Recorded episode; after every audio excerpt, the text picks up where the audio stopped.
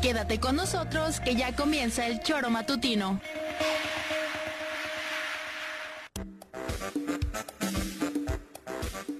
Porque somos quienes alegramos tus mañanas. Interactúa con nosotros y búscanos en nuestras redes sociales como El Choro Matutino. Sintonízanos desde nuestra página web www.elchoromatutino.com y llámanos a cabina al 777-311-6050. De lunes a viernes, de 7 a 9 de la mañana, por Radio Desafío y también por Irradia FM 103.7. Somos la mejor revista informativa del país. Somos... El Choro Matutino.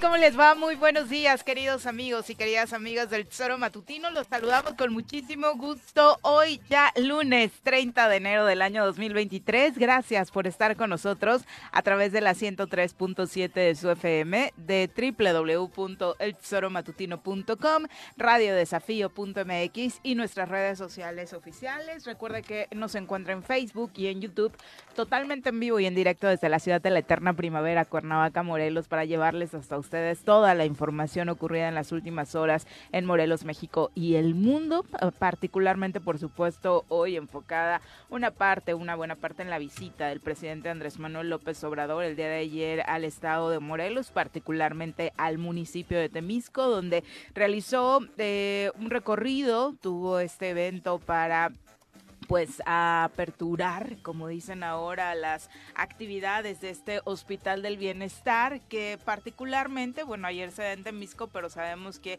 es un programa que se va a estar dando a lo largo y ancho del país como parte del nuevo sistema de salud, que si bien, como señalan algunos, no nos convierte en Dinamarca, pues sí permite que, por supuesto, muchas más personas en el país tengan acceso eh, de manera más fácil, más cercana a la salud es un tema muy importante. También estuvo eh, atendiendo el tema de los bancos del bienestar, también, eh, por supuesto, otro tema importante respecto a la economía de los mexicanos. Señora Rece, ¿cómo le va? Muy buenos días. ¿Qué pasó, señorita Arias? Buenos días. ¿Bien? ¿Cómo pinta este lunes?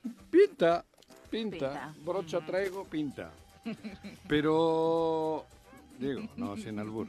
¿Qué te digo? Uy, qué pudoroso, qué pudoroso. Pero no, todo tranquilo. Ayer estuvo entonces el presidente, ¿no? En, la ciudad. Sí. De la eterna. Ayer. ¿eh? Ayer. en Temisco. Ayer sí, fue. Ah, tempranito. hoy el lunes, ah, domingo estuvo. Sí, no, yo la verdad no, no, no estuve, obviamente, ¿no? Anduve en Huitzilac, por ahí en la sierra de Huitzilac, que es donde me gusta pasar los fines de semana con, mi, con, mi hijo, el que está acá y tal, y bien, todo tranquilo, relax. ¿Qué pasó ahí? ¿Estuvo en Temisco? muy, muy de buenas con el gobernador Blanco. Vi una foto donde se saludaban y como que no se saludaba muy efusivamente como otras veces. No, no, no sé, vi solo una foto. De hecho, ¿eh? la mayor parte de las imágenes son de AMLO carcajeando con el discurso de Cuauhtémoc, con un par de bromillas que se aventaba por ahí. Ah, sí. Estuvo simpático el... Yo lo vi, igual que Para eso lo quiere. Es que, ¿eh? como todavía no lo han contratado definitivamente, pues ayer haría payasadas. Para lo que lo quieren, ¿no? Supongo, ¿no? Claro, claro. Igual convenció ya definitivamente a Andrés Manuel y lo llevan a la Ciudad de México. Podría ser. Podría, ser, Podría ser. Igual eh, por eso hizo ese esfuerzo el gobernador de, ser... ¿El gobernador o el presidente? No, no, el ah, gobernador. El para gobernador. sellar. Para sellar el trato, porque para que lo contraten definitivamente. Ojalá le haya salido bien y sus payasadas hayan gustado y se lo lleven. Digo, yo es lo único que veo de positivo de la visita de ayer. Y obviamente las payasadas en torno al fútbol, ¿no? Porque ¿Ah, cuando sí? pasó a hablar el Gober, algunos gritaban arriba el América y él, no, no, no digan eso aquí frente al Presi que le va a los Pumas y todo el mundo riendo de un chiste. Ah, sí. De un chiste que hemos escuchado 20 Ah, mira. veces, ¿no? Pero bueno, Qué emoción. así. El Y humor el día anterior habían eh, atacado a, a tres o cuatro policías de... Sí, claro, bueno, ahorita vamos quitaron con las armas y eso, ¿no? el tema de la violencia que por supuesto este fin de Ah, semana no, no, es volvió a sí ser me- eso sí me preocupó. Por supuesto, y eso no da risa, por supuesto. No, no, es que ninguna risa. Creo que es lo que debería estar ocupado este señor, ¿no? Pero bueno, el fin de semana fue así con el presidente y con varios alcaldes eh, acompañándolos en sus informes. Pepe, ¿cómo te va? Muy buenos días. Hola, ¿qué tal, Viri? Buenos días, buenos días, este Juanjo. Desde luego, buenos días al auditorio. Y bueno, anunció Andrés Manuel López Obrador 10 millones de pesos de equipamiento para el hospital y 125 millones en acciones de conservación, reparación, cambios de piso, limpieza, señalética, pintura y mantenimiento para los hospitales, al menos los cuatro que se van a adherir a este programa a nivel nacional del IMSS Bienestar. Estuvo sonriendo, estuvo eh, contento, estuvo a gusto, pero no hubo levantadita de mano, no hubo mensaje político de apoyo o de otras cosas como en otras ocasiones lo vimos. Si alguien quisiera también considerar eso como algo de fondo, ¿no? Vino a lo que vino, prometió que en este año se va a concluir el tema del puente este de Apatlaco, Apatlaco, el puente sin fin. Ayer algunos medios le decían el puente fantasma, este, pero vino justamente el presidente. a Él habló en torno a vivienda, gira- ¿eh? Contrario a la idea que traen muchos, incluida la gente de Coparmex que nos acompañaba la, la semana pasada. Dos mil viviendas. Eh, habló de vivienda, dándole continuidad a lo que en su momento fue, pues, no Geo. necesariamente Ujú. Geópolis, pero sí con ese perfil, no con el de parques tecnológicos como apuntaban los empresarios que sería lo ideal, ¿no? Sí, exactamente, ¿no? Este, eh, eh, justamente la conclusión de este puente para que se pueda desarrollar este eh, polo de 2.000 viviendas que habla el presidente ayer. La nota mala es el cuerpo de seguridad, argumenta que fue el del presidente, que a un niño de 12 años que intentó acercarse para poderle entregar una carta, pues lo... Pues cuatro cuates lo sometieron, ¿no? Para alejarlo del presidente, ya no supe si la pudo entregar o no, pero ese fue el incidente que algunos están también pues eh, resaltando ¿no? en esta visita que realizó Andrés Manuel López Obrador aquí. Pero lo que yo insisto y, y- y veo es, vino a hacer la gira con relación a los temas del presidente, pero no vino ni a levantar manos, no vino ni a papachar de más, ni a enviar mensajes políticos aquí para eh, la gente de Morelos, ¿no? Vino solamente con su temática de su gira. Yo lo vi muy contento, la verdad. ¿eh? Sí, Yo sí, lo vi muy contento. contento con el gobernador, si es por, ahí por donde va la cosa. La verdad es que no, no cambió el tono de las últimas visitas del presidente, más allá de que no eh, se hubiera dado el discurso. Y sobre el niño, nada más puntualizar, ¿no? De pésimo gusto que le hayan impedido al menor ingresar, pero tampoco fue una tacleada ni lo golpearon como Mm. algunos otros han tratado de, de mencionar también en algunos medios. De- por supuesto que le impidan a un niño acercarse al presidente, pues por supuesto no, no es una escena para nada bien vista, que para nada se aplaude, pero pues dentro de... Pues igual les dijo el ¿no? ¿No? dejen que los niños se acerquen a él, porque aquí los niños ya andan. ¿no? te Como- digo, más católico que mi abuelita, vámonos a ¿No ves que, aquel- a- dejad que los niños se acerquen a mí? Igual el Que tú sí lo ves como el Mesías, Juanji, Por eso, bárbaro. cabrón. Pero el gobernador dijo que no, cabrón. Bueno.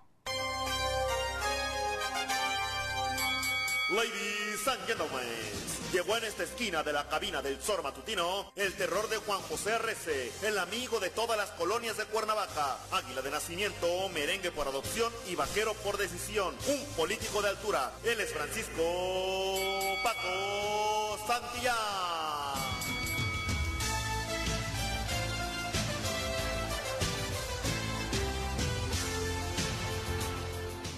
Paco, ¿cómo te va? Muy buenos días. Hola, Viri, Juanjo, Pepe. Paquito. ¿Cómo estás? Bien, gracias a Dios.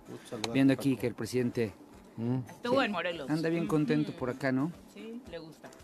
Yo no puedo evitar ver las publicaciones de todo este grupo político del presidente aquí en Morelos y sentir como feito, ¿no? Por el nivel que tiene ese equipo que los lo protege, lo salvaguarda y el que él ha hecho, ¿Al ¿eh? presidente? Al presidente, sí. Hablas Los de- morelenses, Ah, ¿no? ok. La bancada que está ciegamente entregada a Cuauhtémoc Blanco, el, Cuauhtémoc Blanco empezando por él, eh, ese grupo que, digo, no, no vi... Pero ese es el que ubicas tú como el grupo del presidente, Paco. Pues es Digo, el te que- preguntaba cuál, porque obviamente hay muchas... No vi eh, otro. No vi otro, o sea, o no será que... bueno, de entrada que- ni los invitan luego a que el gobernador no les dio ¿no? acceso, ¿no? Que no, no les permitió tener acceso ahí al, al- al evento. Pero mal, me, no sé, ya, ya, ya nada más esper- espero que, a ver, ahora qué, a qué, qué viene a decirnos Andrés Manuel respecto a Cuauhtémoc. Y, y, Pero no dijo nada, ¿no? Nada, gracias a Dios, pero, pero bueno, ¿qué te digo? Pero es así, es que X, yo te digo, no hay, no sé qué esperamos. No, nada, ¿va? Nada. ¿No se lo va a llevar? Hace cuando yo me com- No, ¿Eh? Juanjo ¿No se que lo va a sí. llevar?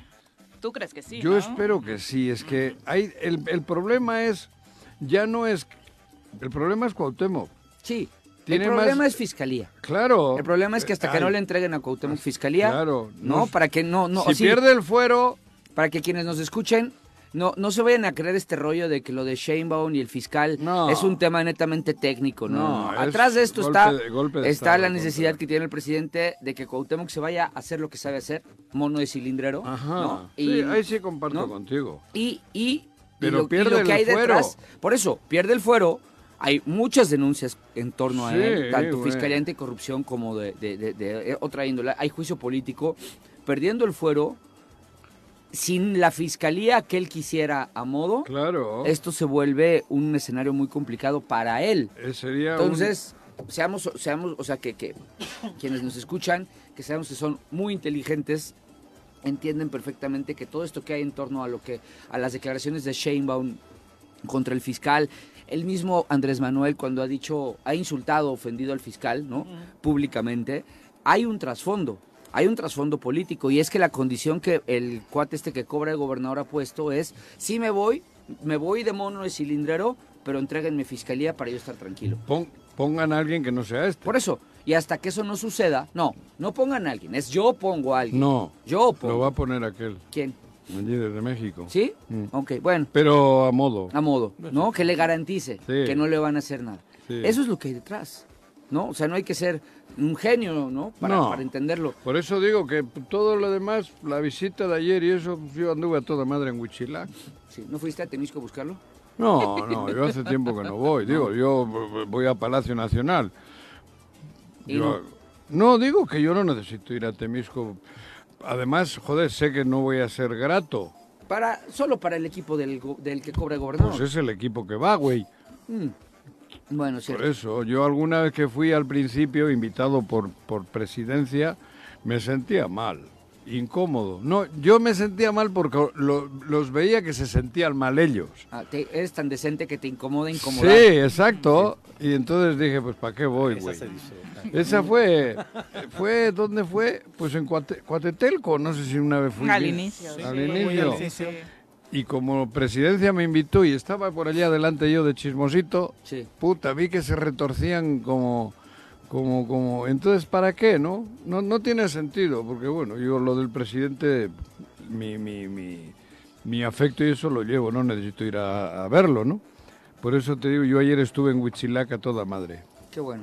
Descansar. Y antier estuve en el informe de Jorge Toledo, el sabadito en la mañana, Sí. escuchándole a Jorge Toledo, que ahí vi muchos conocidos, que todos eran del, muy morenistas y muy, muy, eh, que supongo que ayer incluso ni estuvieron, ¿no? Sí, por eso le preguntaba a Paco cuando decía el grupo del presidente, o sea, yo ubicaría más a esa ala de Morena como un grupo que realmente El ha trabajado de- durante años a favor del López Obradorismo de la Cuarta Transformación, no al del Gober, ¿no? Pero desafortunadamente es el del Gober el que se ha colado No, a pero ser Morena protagonista. Morelos no tiene nada que ver con No, ese. A ver, yo, de- yo, yo puedo entender que Morena, Morelos, sea enorme y tenga a muchos simpatizantes dentro, ¿no? Este, este- que están o no en contra de Cuauhtémoc. Me atrevo a decir que el 70%, 80% de los morenistas de este estado no están con Cuauhtémoc Blanco. Me atrevo, no. me atrevo a decirlo así. ¿Y Pero por el qué problema, tan pocos? ¿Eh? ¿80? ¿Te parecen pocos? Pocos.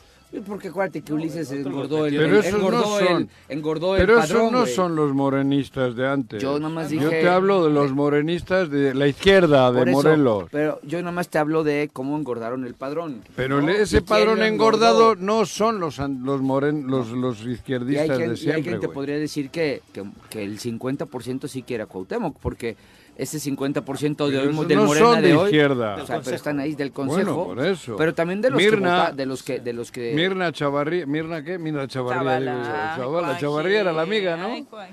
Mirna, joder, mira qué, qué recuerdos Mirna Chavarría. Saludos a Sí, Mirna A sí. Mirna Chavarría. Chavarría, qué culpa tiene la pobre yo de que le metan este pedo. El tema yo pregunté de pronto eh, y pregunté directamente a presidencia qué presidentes municipales estaban invitados al evento y dijeron que no. Era un evento de salud y solamente se invitaba a la gente que está inmiscuida en el tema de salud hubo. principalmente. pero ni siquiera la de Temisco invitaron. La- sí, claro. yo Sí, sí, ah. Ella es la. Por eso. A La alcaldesa Juana Ocampo estuvo ahí, hay una fotografía donde se ve que la saluda con mucho afecto. Entonces, principalmente quienes fueron, fueron trabajadores, trabajadoras del sector salud de los tres niveles, es decir, del IMSS, del ISTE y del sector ¿Y no salud de estuvo Morelos. Ulises? ¿no? En el ¿Estuvo presidium, así no. Ah, no, en el ah, sí, presidium, sí, no, claro. cabrón. Sí, sí, sí. En el presidium nada más el coordinador de asesores. ¿Quién es el co- Ah, Víctor Sánchez Trujillo. Fue, No, fue el único del Ah, gabinete. perdón. El de salud no estuvo. en el Sí, presidium? sí, claro. y la secretaria de Desarrollo Ah, habían Económico, más, tu amiga habían también. más sí, sí. entonces. Sí, no era sí. solo Víctor. Sí, sí, sí, parte del gabinete. Sí, Sí. pero... Bueno, estaban todos, ¿no? De salud, varón, eh, Cecilia Rodríguez, estaba también eh, Víctor Mercado y por supuesto eh, el secretario de salud, ¿no? Que es el que al que le compete directamente Tal vez esta, estaba el, el esta otro, área, ¿no? el amigo de Juanjo. Cristian Carmona, tal vez ahí estaba. pues, tiene que Estaría abajo, estaría abajo. Él tiene que ver con salud, ¿no? Claro, Ajá, estaría abajo. Para que no se caiga el, Templete. el templete. Sí, Igual estaba abajo. fue y se tomó también foto y dijo que Morelos, la con Andrés Manuel. Andrés Toda la vida, es que...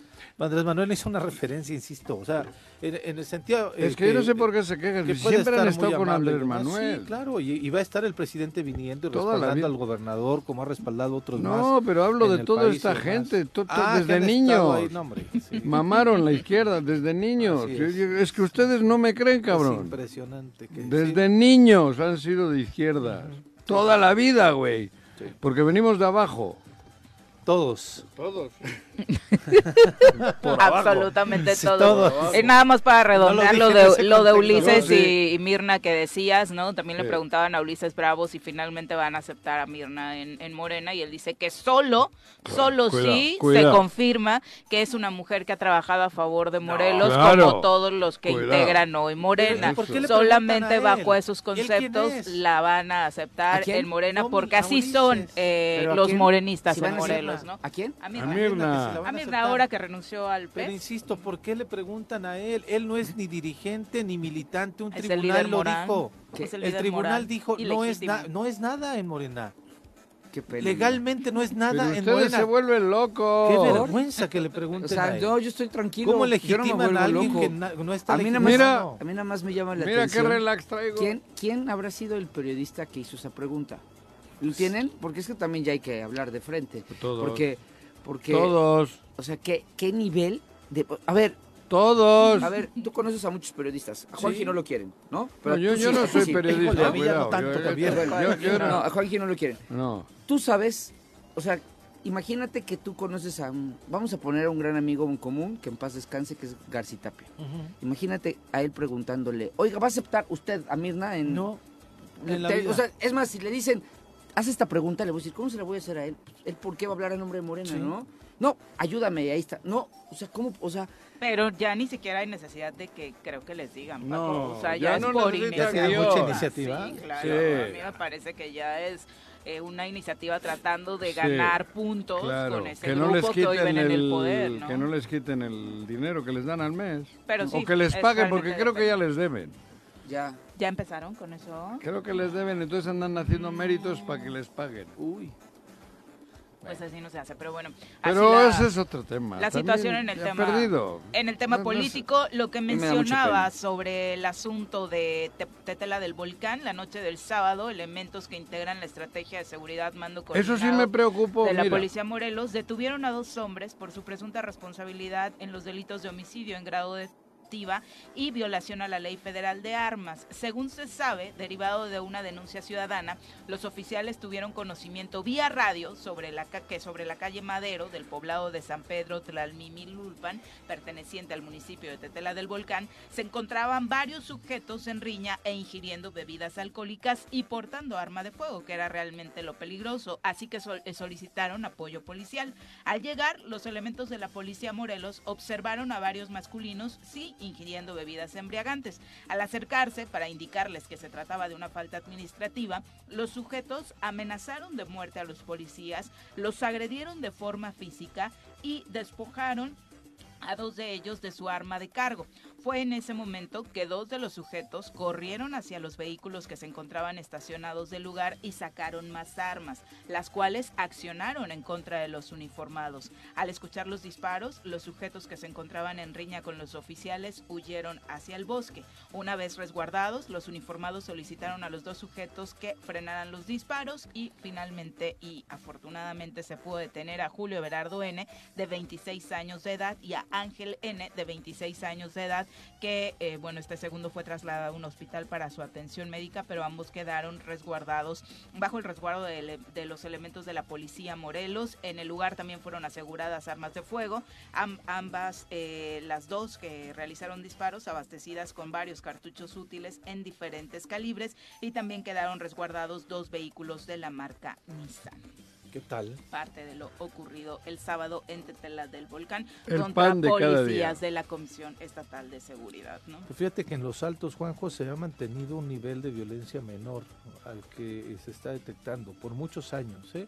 porque están actuando ahí desde Zacualpan de Amilpas, Tetela del Volcán y otros dos, tres municipios, me imagino, de Tlalnepantla de los Altos, en donde participaban en la seguridad la ciudadanía como guardias comunitarios Sí. sin estar armados, pero sí manteniendo una coordinación con la policía del Estado. Por eso Aquí los hemos entrevistado, Sí, ¿no? llama la Sí, atención la el gente de al Zacualpan alcalde. particularmente le había invertido muchísimo al Sí. tema de la radiocomunicación a la par del propio ayuntamiento, tratando de salvaguardar tanto la ciudadanía como eh, pues la administración municipal, la seguridad, y lo habían logrado, ¿no? Y creo que aprendieron mucho particularmente en la etapa de pandemia, donde precisamente para inhibir el número de contagios, pues fortalecieron estas guardias comunitarias en aquel momento por el tema de salud, y bueno, se redondeó con el, El tema de alcalde de seguridad, ¿no? Zacualpan ya está libre. No, bueno, ya está libre. Pero no pero ejerciendo, ¿no? entrevistábamos a la, a la síndico ¿Y? en funciones de presidente, ella dice que no se ha presentado, El chaparrito que no. se ha presentado de pronto media hora y se va, Mm. que Es no los ha convocado. Era amigo de Ulises también. ajá, es del partido Encuentro Solidario, él ganó con esa con esas siglas, amigo de Ulises. que no les ha convocado al cabildo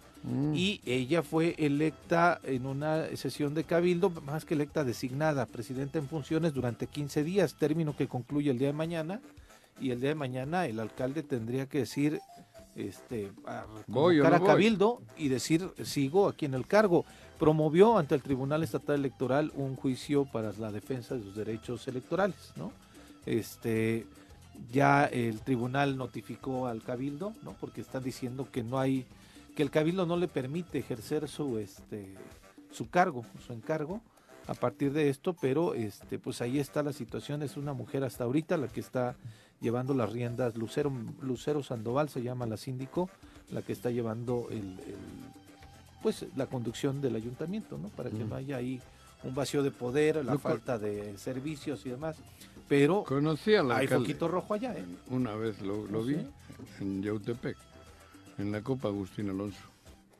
Y me ¿Y? dijo, sí, al chaparrito ese que sí. Ajá. ¿Qué te dijo? Daniel Me dijo, oye, mándame, era para las mojigangas, me Ajá. acuerdo. Ujú, De gran Sí. tradición. Sí, me dijo a ver si mandaba un mensajito y ahí estuve con él. Grabaste tu saludo. Grabé. Ay, qué famoso, Juan. ¡Oh, cabrón! Qué famoso. Las mojigangas, pues ya te acuerdas que eran mi medius. No, la verdad, iba siempre Iba con siempre Ángel con García, Ángel. claro, ahí, de ahí no Años. salías. Ujú. No sé, íbamos y me lo pasaba toda Una madre en su fiesta. casa con sus papás y las Fiesta hermanas. hermosa, por supuesto. Pero sí le mandé un saludito. Vaya entonces a las mojigangas aquí con el alcalde. Y luego te ve y no te saluda cuando está con aquellos, el güey. Ay, Jorge, así te hacen varios. Todos Sí, los por eso, ya sé, güey, pero no me importa. Yo por ser... Pero a mí también, ella, todos. o sea, Eh. no, no tienes un este No, no, ese no, no. privilegio y monopolio de que te retiren el saludo mientras Cuando están, están por ahí ellos. No, no, ya sé que no es solo conmigo, güey, no, joder. El problema es que Juanji tropieza y tropieza con esas piedras. Los o vuelve a amar. y Sí, exacto. No. Y volverte a amar. Yo amar no. Bueno, habla. Ah, ni amar ni mamar. No, sí, Ninguna vuelves a caer. Juanji. Sí, ¿Eh? claro. A caer. Te hemos visto no. caer varias veces. Sí, pero fijo. Ah, sí, pues fijas muy bien, ¿eh? No. Oscar. Te felicito, que bien actúas. 7 con 25, vamos a pausa, regresamos. Ojalá puedan seguir participando con sus comentarios a través de las redes sociales, como ya lo hacen Vicky Jarquín, deseándonos linda semana. Eh, dice que hubiera esperado que les dieran mayor protagonismo en el evento de ayer, a la mínimo a la alcaldesa eh, Juana Ocampo, eh, por ser anfitriona, ¿no? Vicky Jarquín también pues nos desea una linda semana. Elizabeth Ramírez, un abrazo. Genaro Sánchez dice, reportando menos 5 grados, sensación térmica de menos 15 en ¿cómo? Minneapolis. Ah, un sí. abrazo para ustedes. Muchas gracias. Genaro. Sí, pues ahí está bien frío. Chacho Matar también, muchas gracias por acompañarnos esta mañanita. Profe Arnaldo Pozas también, eh, un saludo para usted. Y vamos ahora a entrevista. Ya nos acompaña a través de la línea telefónica el diputado local por el PAN, Oscar Cano, a quien recibimos con muchísimo gusto en este espacio. Diputado, ¿cómo te va? Muy buenos días. Viri, buen día, ¿cómo estás? Juanjo, creo que está por ahí Pepito. Aquí, creo aquí que me mi ando. Santillán. Hola, mi Toby. Ay, qué cariñoso, diputado. Eh, mi, Ay, mi gordito lindo. tratar así, tengo que tratar así, si no se pone loco. mi gordito chulo. Ah, cabrón. Cuánto amor, cuánto amor. Ay, ya no le Este es de la. América, tú. Bueno, pues es que a veces tiene que ser así, Juanjo, ni modo. Ah, bueno. Es- es- Hay se, todos. practica el juego limpio entre ustedes, Sí, ¿no? claro, que es un buen mensaje. siempre.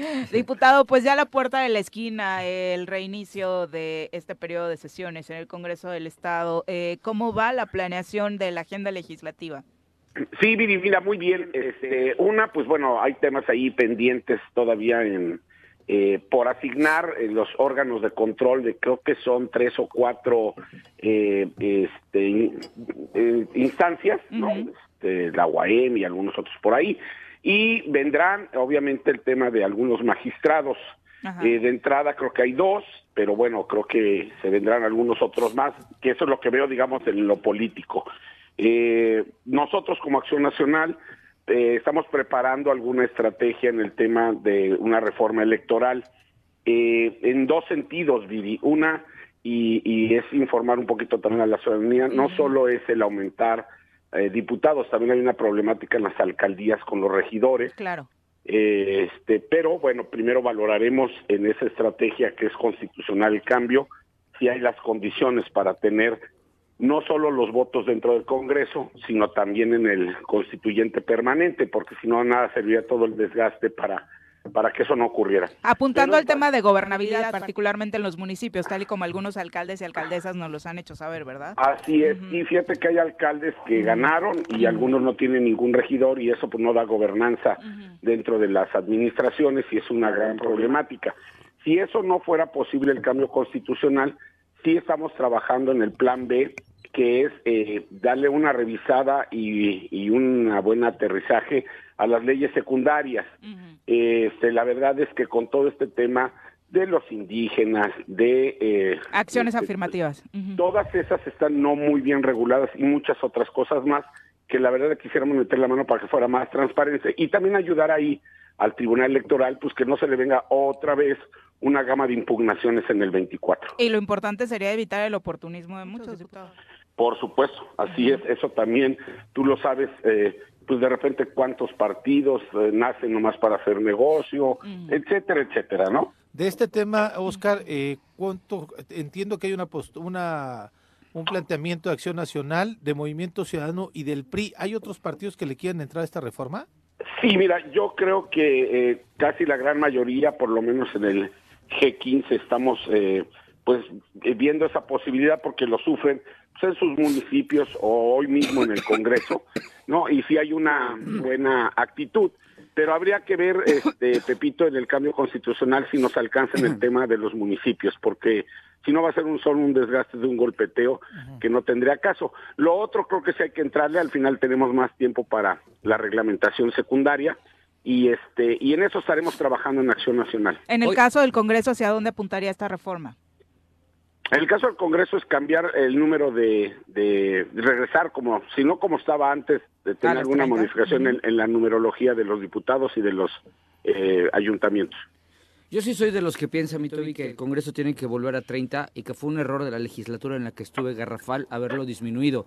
Pero esta, esta, esta, esta iniciativa podría, dar, podría darse para aprobar esta iniciativa un un, ¿cómo decirlo? Un stand-by, por llamarlo de alguna manera, en la relación con el Ejecutivo para que, porque tú y yo sabemos que quien puede mover las manos a, los alcaldes para que los alcaldes voten en contra de esta reforma constitucional sería el Ejecutivo, que, que ha presumido en varias ocasiones que tienen el control. De, pues, con eso es suficiente para no aprobarla. Y no solo eso, que puede con los 15. No, lo que, porque muchos somos los que estamos de acuerdo en, que, en que se necesita. Échame los 15, cabrón. ¿A los 15 diputados? Claro, échamelos, güey. No, no te aguantes alto, hijo, pesa un chorro.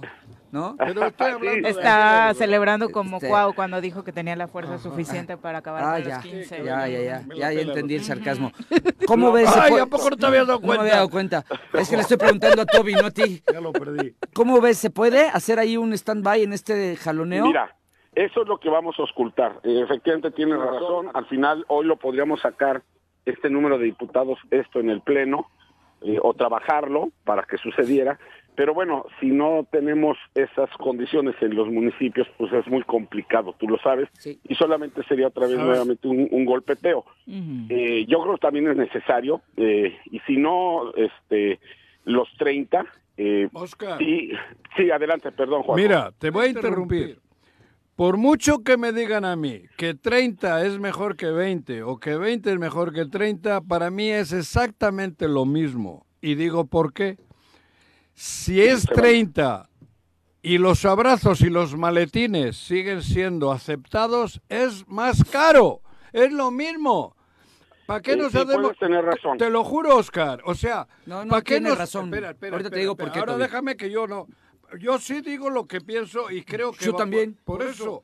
Es lo mismo. Si, si, si de una vez por todas los 20, los 25 o los 30 no van con la única misión de legislar y hacer las cosas por Morelos estamos igual. Es que esos son sus, tus sofismas de siempre. Las instituciones ¿Cómo tienen, los sofismas? tienen una razón de ser y se construyen para algo. Eso es la chaqueta que llevan ustedes diciéndome ¿De aquí qué hablas? 20 años, güey. ¿De qué hablas? ¿Y de qué sirven? Ahí están los ¿Y de congresos qué de, 20. No, hay, no ha habido gobernabilidad en los congresos de 20. No ha habido para ¿Eh? nada. ¿Cómo no, no ha no ha habido? podido salir nada. Ni en ¿Cómo el no, pasado ni en cabrón? Si son 15 ya tienen la mayoría, Todavía si no quieren. entran en acción. Ah, bueno, eso es otro pedo. Bueno, estamos entrevistando no, al pero, Toby. yo- eh, pero no, entonces- no, no, no queremos conocer tu No, punto de vista. sí, mi punto de vista, ¿cómo no? Mira. No, es el de él. A- a- aquí bueno, todo bueno. cambia, Oscar. Estamos en sabes. entrevista, ¿eh? No se No, les olvide, no es este debate.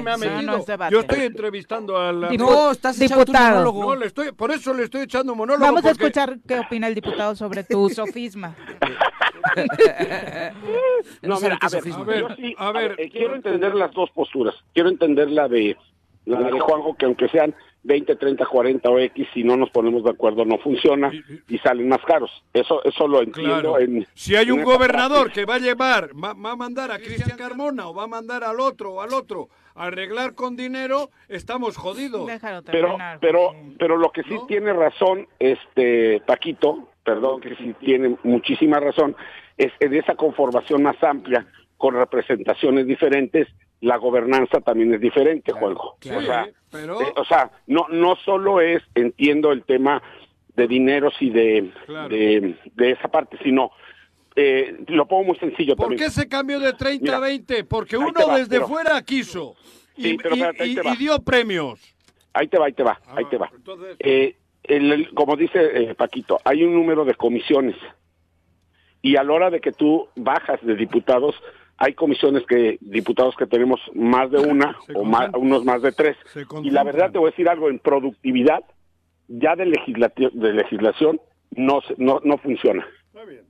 O sea, sí sí es una carga eh, en la cual sí por algo está hecho así, como lo dice él. O sea, al final sí hay una cuestión técnica que cada comisión tenía un diputado y entonces era responsable de una comisión. Claro. Hoy no, o hay unos que traen dos o tres y no le das la misma atención a esas tres comisiones. O sea, si hay una parte técnica también, eso es cierto. Sí, estoy de acuerdo. Eso ya es lo que debería de ser.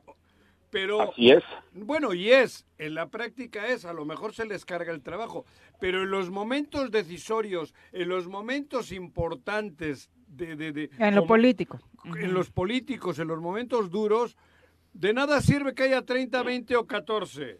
Sí, claro, por No, sí sirve. Sí sirve. Bueno, yo digo Yo que creo no. que- yo- yo, yo digo creo que que a lo no porque mejor- yo, Es yo- que no has vivido el a mí me consta y lo digo con conocimiento, a mí me consta, cabrón, que funcionan los maletines y hay gente que los acepta y eso claro. es lo ingrato del ¿Quién te consta? Congreso. ¿Por qué no ¿Cuál dirías, diputado, lo he visto. que en lo político... no lo llevo diciendo que ¿Cuál dirías, diputado, que en lo político es la ventaja de regresar a los 30? Bajo Yo creo que se equilibran más eh, dependiendo la conformación. Mira, la idea que tenemos nosotros en esta reforma constitucional sería, sí, como dice Paquito, mejor regresar a 30, Ujú. 18 de mayoría, pero los 12 pluris no así. Ser 6 de primera minoría, o sea, de, de- de los segundos mejores lugares, El diría mejor- yo, el mejor y solamente dejar 6 pluris. Entonces, eso hace también la competitividad afuera y a lo largo de los tres años en tu distrito, de esos seis segundos lugares, porque habría distritos que tendrían dos diputados en un tema también de, de competición, digamos, por, mm, por el territorio, ¿no? Es decir, vamos a ayudar a la ciudadanía, estos dos diputados son de aquí, pues órale, échenle, en un tema así. En un tema ya de numerología, como quedara en esto, como te lo estoy comentando, por supuesto que las fuerzas se acomodarían diferente. Y eso hace un poquito lo que quiere Juanjo. Es muy diferente tener una bancada de X tamaño que pueda eh, mm, convencer o atraer a otros más para generar en esos momentos difíciles lo que comenta Juanjo. Y el ejemplo que le he escuchado decir mucho a Paco, ¿no? El valor que tiene un solo diputado. Un solo diputado o diputada te puede Así es, cambiar mira, una entraron- votación, aunque más- represente, aunque sea pluris. Esa está más fácil comprarlo. Entraron muchos de uno que es un es muy complejo. O sea, la neta es muy complicado porque, ah, entonces ya va algo y, y, y no hay una bancada en la cual puedas a lo mejor hablar con una coordinación y sacar ciertos temas. Y hablando de eso, del tema eh, político y cómo se están moviendo las cosas, ¿ves eh, el riesgo de que la fortaleza de ese G15 pueda verse disminuida en el siguiente periodo de sesiones? No, yo, yo nos Ujú. veo que estamos bastante consolidados por muchas situaciones que, que se van dando al día a día y, y a las cosas que van sucediendo o las que vienen por suceder, ¿no? Al final, hoy sí hay una eh, eh, cuestión y, y una visión de varios, o si no de todos, que este grupo de 15 puede consolidar cosas que se necesitan con 14 votos. O sea, sí hay una visión, de decir, ay, si nos mantenemos unidos, Claro. sí podemos conseguir X, Y y Z. Eh, eh, Esa es una realidad también. Sin duda, sin duda, diputado, porque eh, de pronto algunos mensajes en medio de este eh, pues impas que ha tenido el Congreso por el receso y de que no se había estado la comisión permanente sesionando y que algunos diputados del otro grupo aprovecharon para alzar la voz y decir que regresarían con más fuerza, incluso en estos órganos de control de los que, bueno, definitivamente tienen importancia en el Congreso, parecía enviar mensajes eh, negativos en torno a la fortaleza del G15. No, pero estamos bastante bien. La verdad es que creo que lo hemos podido mantener, siempre con respetando nuestras ideologías, nuestras formas de ser. Algunos tratamos de unificar, de, de consolidar, etcétera. Entonces creo que eso ha ayudado y abonado a que esto se siga manteniendo así. Y sabemos que de aquí a septiembre es un momento importante para sacar temas pendientes. Oye, Luego vendrá un tema electoral. Hablando Sí. de ideologías, supongo que Mirna llega- regresará a la bancada con ustedes. No creo, no creo, ¿Ah, no? pues. eh, Ah, Yo cabrón. creo que Como dijiste Juanjo. lo de ideologías, me acordé de ¿Te ella. acuerdas que antes contaba chistes, Juanjo? Creo que va a regresar su sección. Mira, eso sería una lógica, pero yo Ajá. no creo que vaya a ocurrir. Oye, ¿Le ha dado el sol o qué? ¿Se ha puesto morena? Sí, yo creo que se irá Morena, esa es una realidad. Pero ideológicamente nada que ver. No nada que ver, pero yo creo que se irá Morena. Ándale. Diputado, ¿están preparados también para la glosa del informe? Es decir, el gobernador entregará ya eh, el informe y recibirán de nueva cuenta a los secretarios en la misma método que se ha realizado.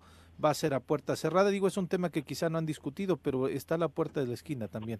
Sí, este, mira, yo, eh, bueno, estamos preparados, por supuesto, no lo hemos tratado el tema, como bien lo comentas, Pepito, y fíjate que ojalá y regresemos a un, eh, un formato que yo no creo que le haya tocado a Paquito, pero sí a algunos Sí, otros. sí me tocó Yo con me acuerdo Adame. con, con Sergio Estrada, por ejemplo, A mí con Adame sí me tocó.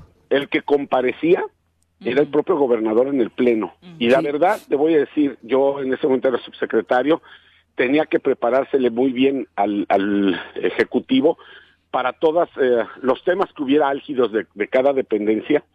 Y aunque llevaba eh, tarjetas y se le informaba cuál sería la respuesta, sí había algunos 15 días de estudio y entonces empapaba de la administración. Creo, creo que eso es muy bueno.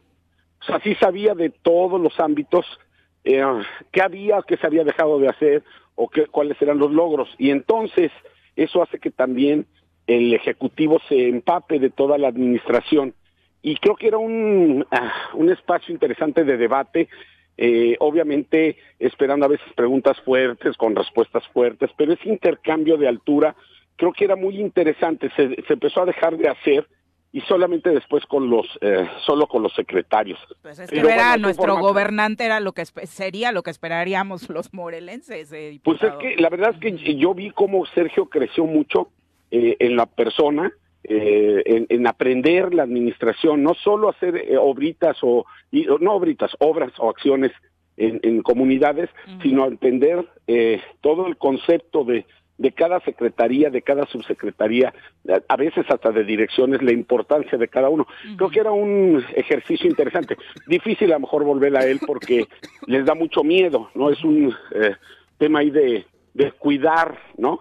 Pero de todos modos, en el formato con los secretarios, pues estaremos preparados. Pues, ¿por qué les va a dar miedo? O sea, esa sería la pregunta. Y, y ese es el mensaje que envió el gobernador. O sea, los espera a ustedes con la espada desenvainada porque ya le envió el mensaje a sus secretarios de no se dejen intimidar eh, ahora que vayan con los diputados.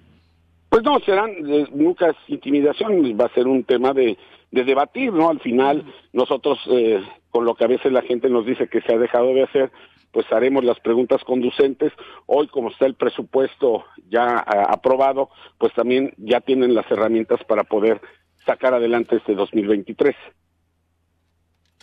¿Ibas a comentar algo? No, era que mm, cuando a se ti te cambió- tocó con Adame, que creo que no era lo que... Cuando se cambió el formato no fue tanto por el porque Adame pues es un era un gran orador, era ver- había Venía sido del Senado, ¿no? parlamentario, igual que Graco posteriormente que venían de corrientes parlamentarias. Sí, claro, sí, Entonces, no, se cambió hasta donde recuerdo porque ah, por todo lo contrario, evitar que el gobernador tuviera su día de lucimiento personal y, y- y vapuleara porque le ponía unas barridas bien feas a los diputados, ¿no? No fue en mi, no fue en mi caso con Adame porque nosotros la verdad es que tenemos una relación cordial. Eh, ten- había un- en la primera legislatura de Adame había una relación bastante cordial y, y- y bien llevada, pero fue por eso, pero yo coincido contigo, no estaría mal ejercicios de esa naturaleza en donde los diputados que se representan al pueblo tuvieran un careo, un cara a cara con el eh, quien administra y ejecuta las finanzas y las en, políticas públicas en muchos, en eh, muchas partes del mundo, ¿no? mundo. A mí me parecería muy bien volver Y abierto, porque podría ser para público en general. Entonces, Claro. era, era un Paco, eh, digo- interesante.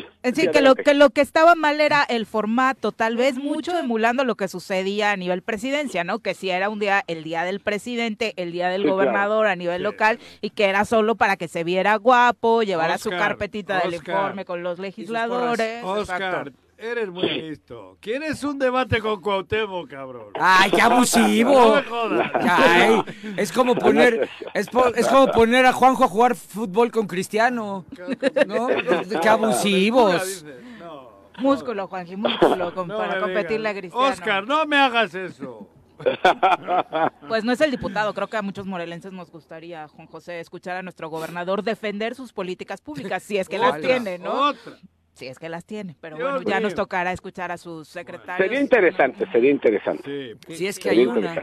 Es que de pronto hay trampitas, Oscar, que, eh, por ejemplo, la Comisión Estatal de Seguridad Pública eh, hacía un comparativo en donde dice que no es cierto que le aumentaron tanto, pero eh, cuando hace el análisis la Comisión de Hacienda, pues dicen que efectivamente la Comisión de eh, Seguridad Pública ejerció un presupuesto similar o más abajito del que ustedes aprobaron, pero gracias a estas eh, transferencias, transferencias este, ilegales ahora ya, pero este haciendo ahí la trampita de queriéndolos poner en entredicho lo que ustedes aprobaron con lo que ejercieron, ejerciéndolo ellos, insisto, a través de estas transferencias libres que tenía. Entonces, por ahí van a venir en el debate sobre lo aprobado por ustedes y lo hecho en este año que terminó. Sí, mira, al final es como acomodas tú siempre eh, en los números, tú puedes acomodarlos de tal forma que no se vean tan tan duros eh, o tan negativos, ¿no? Ese, los números siempre puedes tú medio engañar. La realidad es que efectivamente el, presupuesto con el que nosotros empezamos era el autorizado desde el 2020, ¿sí? O 21. ¿Sale? No, 19. 19. Era el 19. 19. Ese, es el, ese es el presupuesto original que nosotros tenemos. Nosotros no sabemos a lo largo del año, o no sabíamos qué ocurría en cada dependencia donde pasaban o quitaban o aumentaban dineros hasta que no terminaba el año. Porque no ibas a Donatilio. Entonces, hoy lo que sí va a ser cierto es que tendrá que respetarse así y cualquier cuestión de ampliación o reducción pues tendrá que haber una autorización y entonces vamos a ir sabiendo efectivamente hacia dónde se van. Por eso en los números para nosotros sí creció de tal cantidad a tal cantidad en cada dependencia porque es la realidad que había. Así es. Lo que sucedió todo el año, esa es otra historia. Exactamente. Ese es otro tema. En resumen, lo que decía la Comisión Estatal, de, oye, Congreso, me aumentaste dos pesos. Y lo que le dice el Congreso es, no, te aumenté ocho, pero los de diferencia te los habían pasado de por debajo del escritorio desde el Ejecutivo Estatal, ¿no? Y bueno, lo importante es esto en el debate va a ser, ok, si lo tuviste con todas las ampliaciones, dame tus resultados. Es decir, ¿De qué te sirvió? Eh, o sea, eh, vamos a, te voy a, conceder la razón. Sales. lo necesitabas. Dime, qué hiciste. Con esas ampliaciones, si tuviste más policías, si hiciste esto, si hiciste lo otro, y entonces ahí va a ser también la parte segunda del debate. Sí, porque anda como muy alterado Guarneros, ¿no? Y su oficina tratando a toda costa de, de, de, desarticular que se, sí hubo un incremento, pero como que él está obsesionado en decir que no hubo, si lo hubo, sí hubo, pero bien poquito. O sea, como que lo veo muy nervioso, ¿no? Para, para desarticular esa parte. Claro, y mira, Chaparrito, tú que ya estuviste acá, puede ser mucho o poco, sé eficiente en ese mucho o poco. Claro. Mira, yo, yo les voy a poner un ejemplo. Cuando mm, entré con quién, con Sergio la primera vez en, en este, la sub de ingresos, me toca hacer el primer reemplacamiento. Eso te hablo en el 2000, que ya venía la nueva normatividad. Y obviamente mm, les dije, oigan, pues hay que hacer 10 centros de atención en varios municipios para que toda esta cantidad de autos que hay en estos eh, municipios vayan a esos eh, lugares y no tengan que venir hasta Cuautla, hasta Jutepego, hasta Cuernavaca, sino descentralizar un poco. Y bueno, para eso necesitas pues, sí, computadoras, etcétera, etcétera, ¿no? Y obviamente en aquel momento dicen, sí, está padrísimo, pero nomás hay estas, ¿no? Son unas máquinas viejitas. ¿Qué hice con Consuelo Valverde? Con creatividad, compramos una tecnología barata en la cual pensaban, eran como máquinas tontas, pensaban eh, en el servidor este la, información, nomás eh, eh, servían como máquinas de escribir para meter datos, los mandaban y los regresaban, ¿no? Y lo hicimos con creatividad. Pues, ¿a, qué me refiero? Yo podría haber dicho, oigan, yo no puedo hacer el reemplacamiento si no me dan, no sé, este, X cantidad de dinero, ¿no? Y X cantidad de personal extra. No, yo lo que me apoyé fue en las dependencias, a ver, ¿qué dependencia gubernamental está por el área de Puente Vista? No, pues que hay una fiscalía, ya no sé qué. Oye, préstame tres meses a diez cuates. ¿no? Para capacitarlos es para esto y esto, unos escanearán, otros recibirán documentos. Hicimos toda una estructura con la propia eh, personal y condiciones que había y lo sacamos adelante. Sí, al principio con algunos detalles, pero luego fluyó muy bien ese primer reemplacamiento. Entonces, eh, ¿qué me quiero decir? Que puede ser a veces mucho, puede ser poco, pero hay que tener creatividad para sacar las cosas. Claro. Definitivamente, diputado. Eh, finalmente, dentro de los mensajes del público, César Salgado Castañeda eh, te manda saludos. Saludos, y Cesarín. Comenta, ¿y si solo son diputados por votación en esta reforma electoral, por votación directa y sin pluris? No se puede por la constitución política. Y, y así se aplica. Bueno, ya está la respuesta. Sí, es una cosa de reforma, pero además yo sí creo que el tema de los pluris, no porque soy yo pluri, la he peleado en calle también, yo creo que la representación es la fuerza que se le da a los contrapesos. Sí, y además, además está en la constitución política que dice que las legislaturas de los estados se integran por las dos vías también. Entonces, pues, hay que reformar primero la constitución federal, ¿no? O como decir que los regidores entonces también se ganan su voto en la calle, ¿no? Así es. Así Esa es. sí es, esa creo que es más local, ¿no? Hay regidores, en el país hay muchas formas de elegir regidores. Que- y- y- Hay estados en los que el partido que gana mete a toda su lista de regidores y después los otros son plurinominales, ¿no? Hay, hay, hay Sí, una sí. variedad de formas. Y no está este problema que tenemos en Morelos con la gobernabilidad que, de la que hablabas, diputado. Pero bueno, muchísimas gracias por la No, pues, comunicación. no, gracias. Como siempre con ustedes me encanta el programa porque es de debate, interesante y al final poder eh, establecer nuestras formas de pensar. Al final todo mundo eh, tenemos una historia dentro de esto y bueno, es padre exponerlo y, y debatir. A mí me encanta esas cuestiones. Oye, diputado. Entonces, un saludote. Di- A sus órdenes. No es tema, pe- perdón, Pepito. pero no es tema, pero eh, los veo muy juntos ahí con el PRD y con el PRI. Ah, vamos en alianza, papá. Sí. Esa es la respuesta rápida. Es definitivo. sí, es definitivo. Bien. Les gusta cargar muertos, pero está bien, Toby. Mira, no es cierto, te quiero, a cabrón. Ya sabes cuánto te quiero. Pero no sabía, no sabía que le hacías al sepulturero. Pepe Montes, Pepe Montes, cálmate. Eh, fue Paco. Paquito. Mira, Fue Paco. Te- Paquito. Te dijo Undertaker. Ese fue Paco. este, desgraciado, ahí te voy con mi respuesta. No, ahí te va. Al final, al final es cierto lo que tú dices, es un debate interesante y ha sido a nivel nacional, pero yo creo que el bien mayor es otro. Y efectivamente, el PRI era nuestro acérrimo enemigo, digamos, históricamente al Partido Acción Nacional. La izquierda no somos de izquierda, pero hoy creo que el bien mayor es juntarnos para poder eh, construir algo mucho mejor en un futuro. Y yo creo que el bien mayor es eso. Morelos. Así es, señor, y, y estoy cierto que se va a ganar el Estado de México. Yo creo que hay muchas posibilidades en Coahuila y si eso se da, la gente va a abrir los ojos a decir si hay una posibilidad que uniéndose podamos construir. No solo es ganar, después construir una agenda legislativa, un camino político y de, de administración. Muchas gracias, diputado. Bien, Muy buenos gracias. días. Abrazote, mi Toby. Hasta luego. Abrazos. Bye. Son las bonito 7 que con es tema. 57. Volvemos. Yo dije que no era tema, pero sí es tema. Claro que es tema, siempre va a ser tema. Volvemos. 8 con 1 de la mañana, gracias por continuar con nosotros. Vamos a darle un repaso a la información nacional. Hoy se reanudan las actividades en el juicio que se sigue contra Genaro García Luna en Nueva York. Por supuesto, hablaremos de este asunto y otros más. Las nacionales, el choro vienen las nacionales,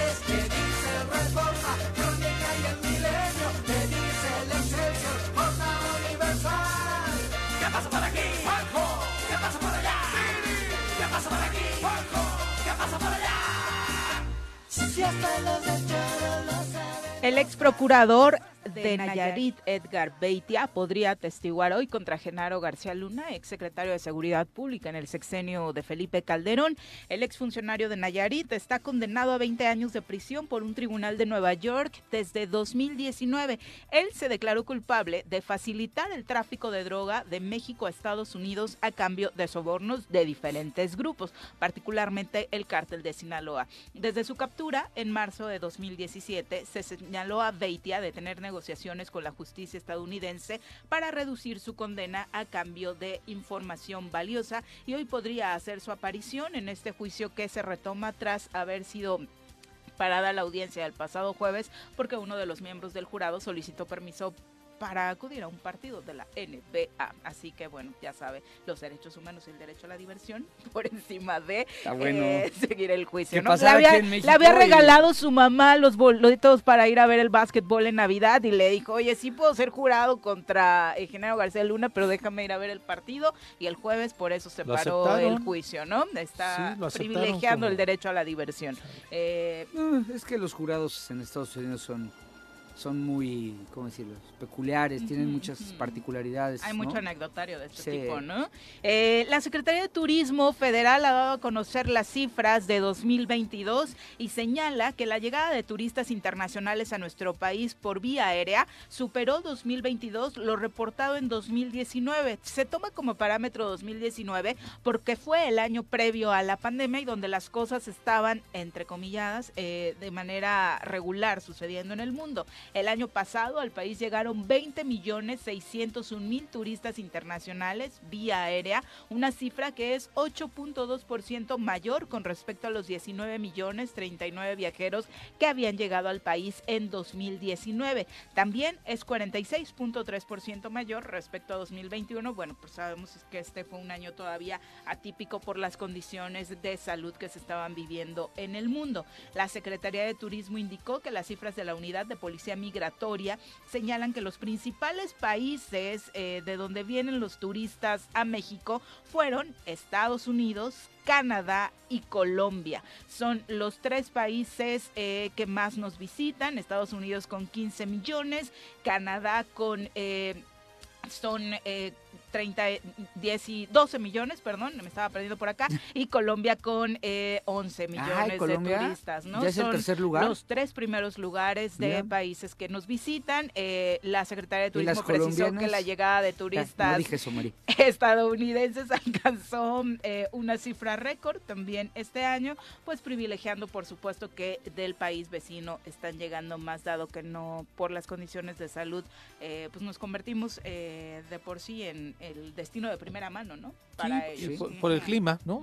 También por el clima, mucha gente de Estados Unidos y Canadá en estas eh, épocas de invierno para ellos que son bastante extremosas vienen para acá, Y para es, nuestro país. y es que no hay que perder de vista que a lo mejor al me centro del país han deja- ¿eh? Le sorprende Colombia nada más. Sí, a mí también, Ajá. porque sigo viendo en las colombianas para a ver si no se hace el martes de colombianas, ¿no? Como antes el martes de gabachas en Harris. No, es normal. No, No, no te dije están eso. escuchando, ¿eh? Está dormida. Entonces, este, no, yo en serio, Mándale el podcast. a lo mejor no se ven aquí en el centro del país, No. tanto, pero la zona norte, lo- Los Cabos, Cancún, este, Loreto, que para muchos pudiera no, no saber dónde está, está Oaxaca. Oaxaca, ¿no? Que Oaxaca de pronto llega a las playas más este turismo, turismo de España. Sí, porque les gusta más De Europa, este, perdón, irse a sí. encuerar a Mazunte Ajá, y a sí, sí, Cipolite, ¿no? exactamente. Y echarse un churrito. Es una leyenda Un urbana, porro, dice Juanqui, ellos. dice Juanqui que es una No, leyenda no, urbana. No, no, yo para estuve en nada. Cipolite, no, no, yo estuve en Cipolite y la No, andaban Juanqui, la primera parada que hizo turística Sí. fue ahí, creo, Sí. ¿verdad, Juanqui? ¿Dónde? En Cipolite. Cipolite. Cipolite, sí. Sí, O sea, yo sí he claro. ido varias veces y sí Yo están también. y Ahí fue a enseñar sus penurias, como Dios los trajo al mundo, Sí. ¿eh? Sí. Sí, sí. Europea, o sea, mucha Sí. gente Europa.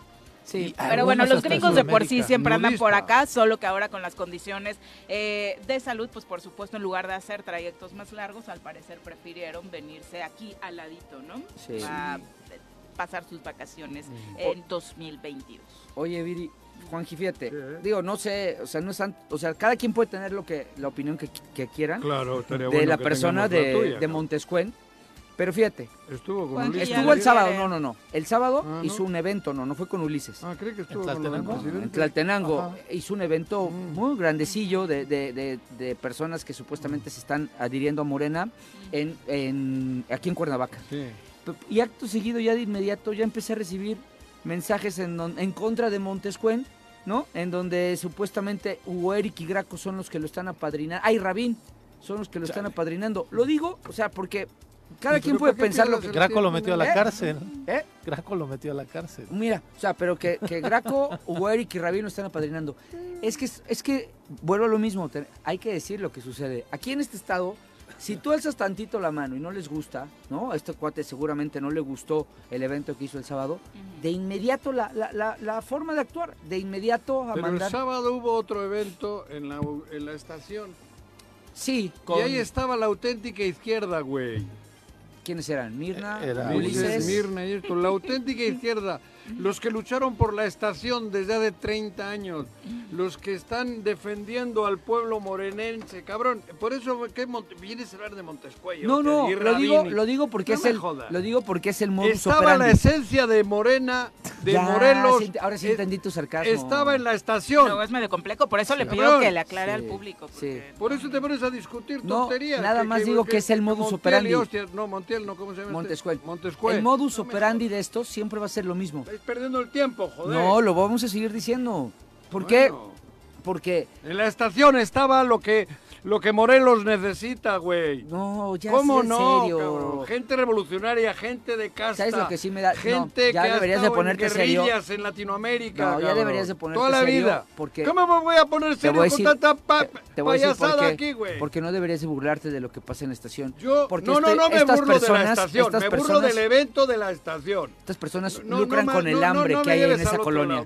Que amo con todo mi corazón. evento de la estación. Este, este muchacho que fue No. a la estación Ni ni, conoce cómo está ¿Y la qué- estación. ¿Y por qué crees ¿No? que estoy diciendo lo que dilo digo, bien, no con sarcasmo. ¿Cómo no? Con sarcasmo digo. No, dilo bien. Pues yo digo porque se aprovechan de todos los problemas que Ah, tiene la estación para manipular eso. y, y decir ¿Y el que cosas. fue qué. Por eso, ¿Y esa que persona, va esa es? persona no ha pisado más allá de la enramada donde Claro estuvieron que en la estación. No conoce las cuatro, las, la- los cuatro puntos la de la estación. levantaba el puño y Mirna levantaba la mano abierta así. Y ahora resulta que se Ese es el puño, sí, ese es fascista. la- Esta es la Ese fascista. es el fascismo, sí. Claro. Ah, Mirna el es fascista. Ahora no. No, pues la No, no sé. Yo el pregunté. yunque.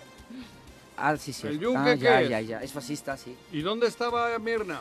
En el pan. En el yunque. Ah, ok. En el Eso, yunque. es que eso no sabía yo, de Pues- verdad. pues- pues por eso. Fíjate, y dentro de todos estos eventos en Ayala Entonces, estuvo eh, Alfonso esa Ramírez Cuellar. ¿Por, por qué crees que te digo que yo estoy a gusto cuando ocurre todo en, en, en Huitzilac, solo en, en el bosque? Joder, pa- pa- pa- para, ver esas payasadas. Pasé por el evento de la estación y, y estuve a punto de bajarme. ¿Sí? Sí, emocionado, Te cabrón. viste, te viste. Sí, güey, emocionado, joder. Bueno, Emocionado. está bien. Vi, lo, vi el, el presidio y dije, la madre, ese es mi sitio, güey. A mí me da Para eso luché toda mi vida, para estar en ese presidio. Con la izquierda de Morelos, güey. Es una jalada todo esto, hombre. Te vamos a mandar a cubrir esos eventos, Juanji, para que nos No, traigas información de primera No, mano, luego sí fui al otro, con Toledo, al que le mando un Nos saludo. Y ahí estuvimos con Toledo. Ahí, ahí sí me sentí más en mi cancha, la verdad. Habrá de todo también, ¿no? Pero ahí sí me sentí, saludé a gente de, de, de- de historia en la izquierda, ahí sí. Eh, me diga lo que me diga. Y, y me pareció muy bueno su... Es un chico que tiene un discurso muy fluido, sin leer, sin leer, curiosamente. Jorge Toledo, el diputado. Bueno, Toledo es segundo apellido. Sí, pero así se lo Sí, utiliza él como bueno, Jorge Toledo. Y, y la verdad, digo, pero ahí, ahí estás a gusto porque sí saludas y hay, hay afecto, ¿no? Y hay ciertas complicidades. Coincidencias, políticas, Coincidencias, ¿no? Más cabrón. que complicidades. Joder, que me diga ahora Ulises Bravo que es de izquierdas, por Dios, por Dios, por Yo- Dios, y en la. Santa Guadalupe del... ¿eh? Mi station. No, y luego- Bueno, y la pero, estación, sí, claro. Pero la estación. Bueno. Un barrio marginado, apaleado, cabrón. Y con problemas serios de Y mucha con- naturaleza. Claro, joder, y ahora resulta Pero que- además también un barrio muy bonito, o sea, de, de gente muy Ah, buena. no, muy la linda. gente sí, güey. Sí, pero también es un grupo que se ha colgado de los apoyos que el gobierno federal ha enviado a esta sección de la ciudad y que vienen ahora a van a gloriarse de haberlos gestionado, ¿no? Sí, claro. Particularmente el gobernador. ¿no? Claro. Que dice que todos estos cambios y proyectos que están aterrizando ahí han sido por su gran relación con el presidente López Obrador, cuando datan incluso de una relación de sexenios pasados. Pero Sí. bueno, son las 8 con 12, vamos ahora al reporte del clima. Nuri, ¿cómo te va? Muy buenos días. Hola Viridiana, muy buenos días. Un gusto saludarte, un saludo por supuesto para todos tus compañeros y el auditorio, deseándoles un excelente inicio de semana y ya los últimos días de enero. Cuéntanos cómo vamos a cerrar el mes. Cagados de frío. Nuri.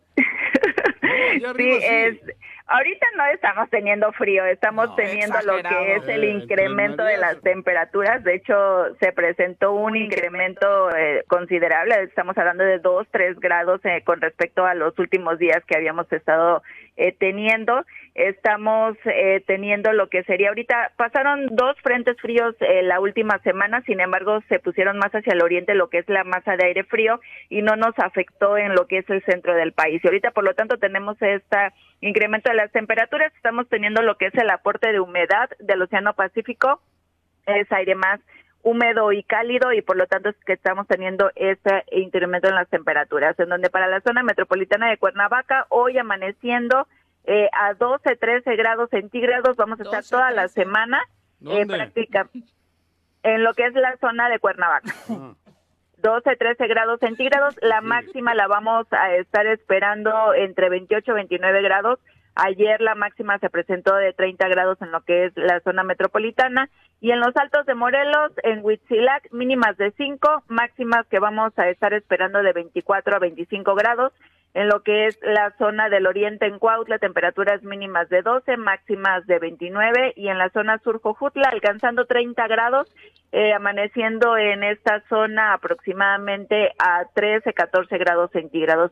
No tenemos condiciones para lluvias en lo que es toda la semana. Vamos a estar esperando el frente frío número 29, sería el que nos estaría eh, ocasionando a nosotros una disminución en las temperaturas, pero ya sería a partir del día viernes.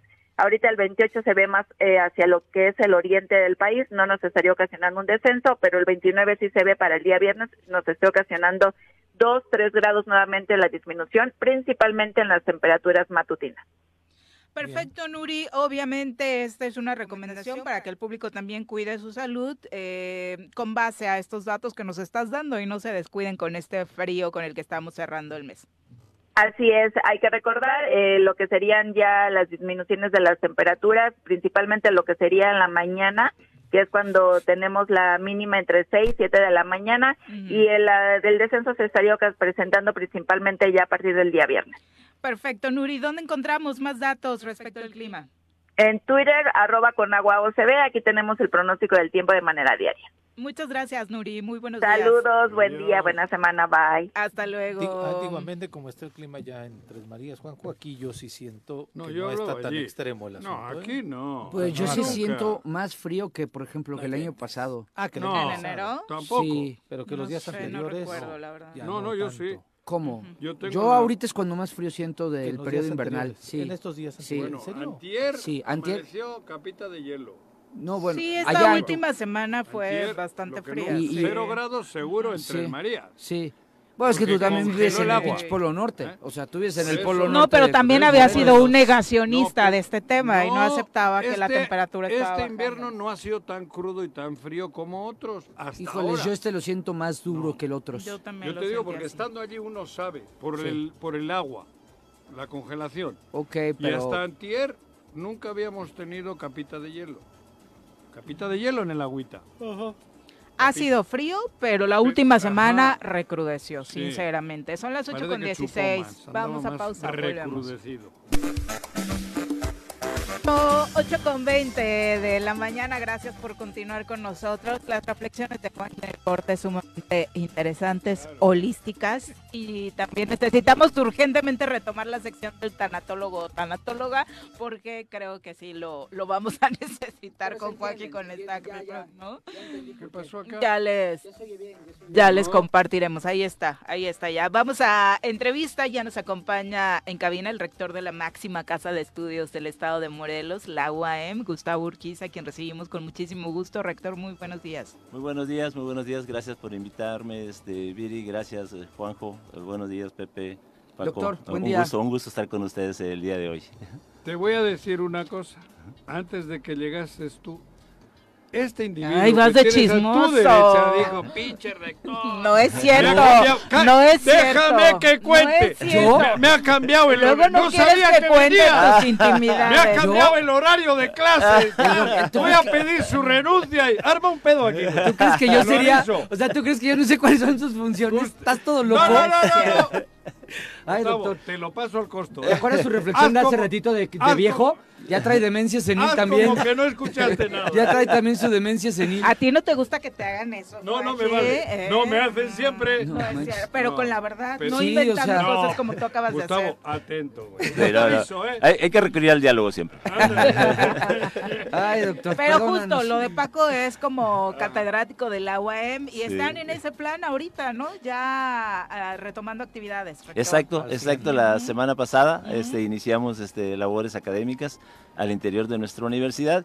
Y pues muchos jóvenes este, por primera vez, este, sobre todo nuestros jóvenes de medicina, que ahí este, tenemos dos semestres, y otras licenciaturas más, este, que van iniciando por primera vez eh, en el campus de nuestra universidad y a todos los jóvenes también que ingresaron el semestre pasado, pues este, ya en su segundo semestre también y los demás este, jóvenes universitarios también que se incorporan a sus actividades académicas. Y bueno, creo O sea, que... hay quien eh, inicia ahora Sí, su a- así es, a- así es, académica. Juanjo. Sí, sí, por primera vez este, este acude a la semestre. universidad, exacto. Ajá. Ah, Son pocas las licenciaturas, pero sí, hay jóvenes este, de nuevo ingreso. Ajá. Eh, Y justo nos hemos perdido un poquito entre temas que parecen tan viejos como la reconstrucción, el asunto de la pandemia. ¿Cómo está ahora funcionando la UAM para tener un parámetro de realmente las actividades que se están realizando ya de manera eh, pues total, al 100%? Mucho mejor, mucho mejor, este, Viri, creo que ya este, estamos consolidando este, el regreso de todos los jóvenes este, a sus actividades normales, diríamos, Presencial ¿no? todo. presenciales, todo. Ajá, sí, sí, ahorita este, el acuerdo con el colegio de directores es que todos este, los jóvenes asistan de manera presencial, ¿no? Y con las medidas de, de acuerdo este, a, a las eh, recomendaciones del sector salud, de que pues todavía este, porten su, su cubrebocas al interior del, del aula, sobre todo, ¿no? En los, en los espacios libres, pues sí se lo pueden este, quitar, ¿no? Pero al interior del aula se sigue manteniendo la prevención del, del cubrebocas y la idea es, pues, es consolidar, ¿no? Consolidar este, nuestro plan académico, este, ya después de la pandemia creo que fue una experiencia para todos, este, pues muy fuerte, pero la estamos superando, creo este, consolidar también la parte pues de las finanzas, que es algo que también este, desde hace cinco años este, me la pasé manejando la crisis, ¿no? Este, administrando la crisis me la, me la pasé, pero este, no bajamos la guardia, no bajamos Pero la ese guardia. virus no te lo mandaron de China. No, no, no. Ese fue local. Ese fue local. ¿eh? Pero creo que con el esfuerzo de todos los universitarios, este, la solidaridad de parte de todos, pues estamos saliendo adelante con ¿Cómo nuestra va ese tema, universidad. rector? Este, va bien, va bien, este, Viri. Creo que la parte más fuerte ahorita que hay que solventar es la parte de una deuda con el seguro de los pasivos. Este, Con el ten- IMSS. con el IMSS.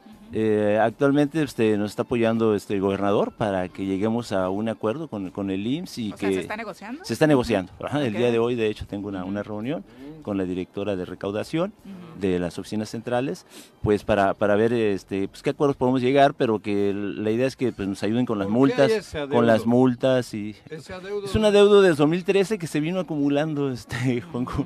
Entonces ahorita pues ¿De yo las lo que cuotas quiero- de los trabajadores? de las cuotas de los trabajadores, exactamente. Hablan de Ajá. negociación de algunos terrenos incluso. doctor. Sí, sí, sí, estaba sobre la mesa y eso lo puso el subsecretario de Educación Superior, el doctor Luciano Concheiro, este, de que el gobierno done un terreno, que creo que en, en Nayarit ya lo hicieron, y nosotros traíamos esa propuesta, ¿sí?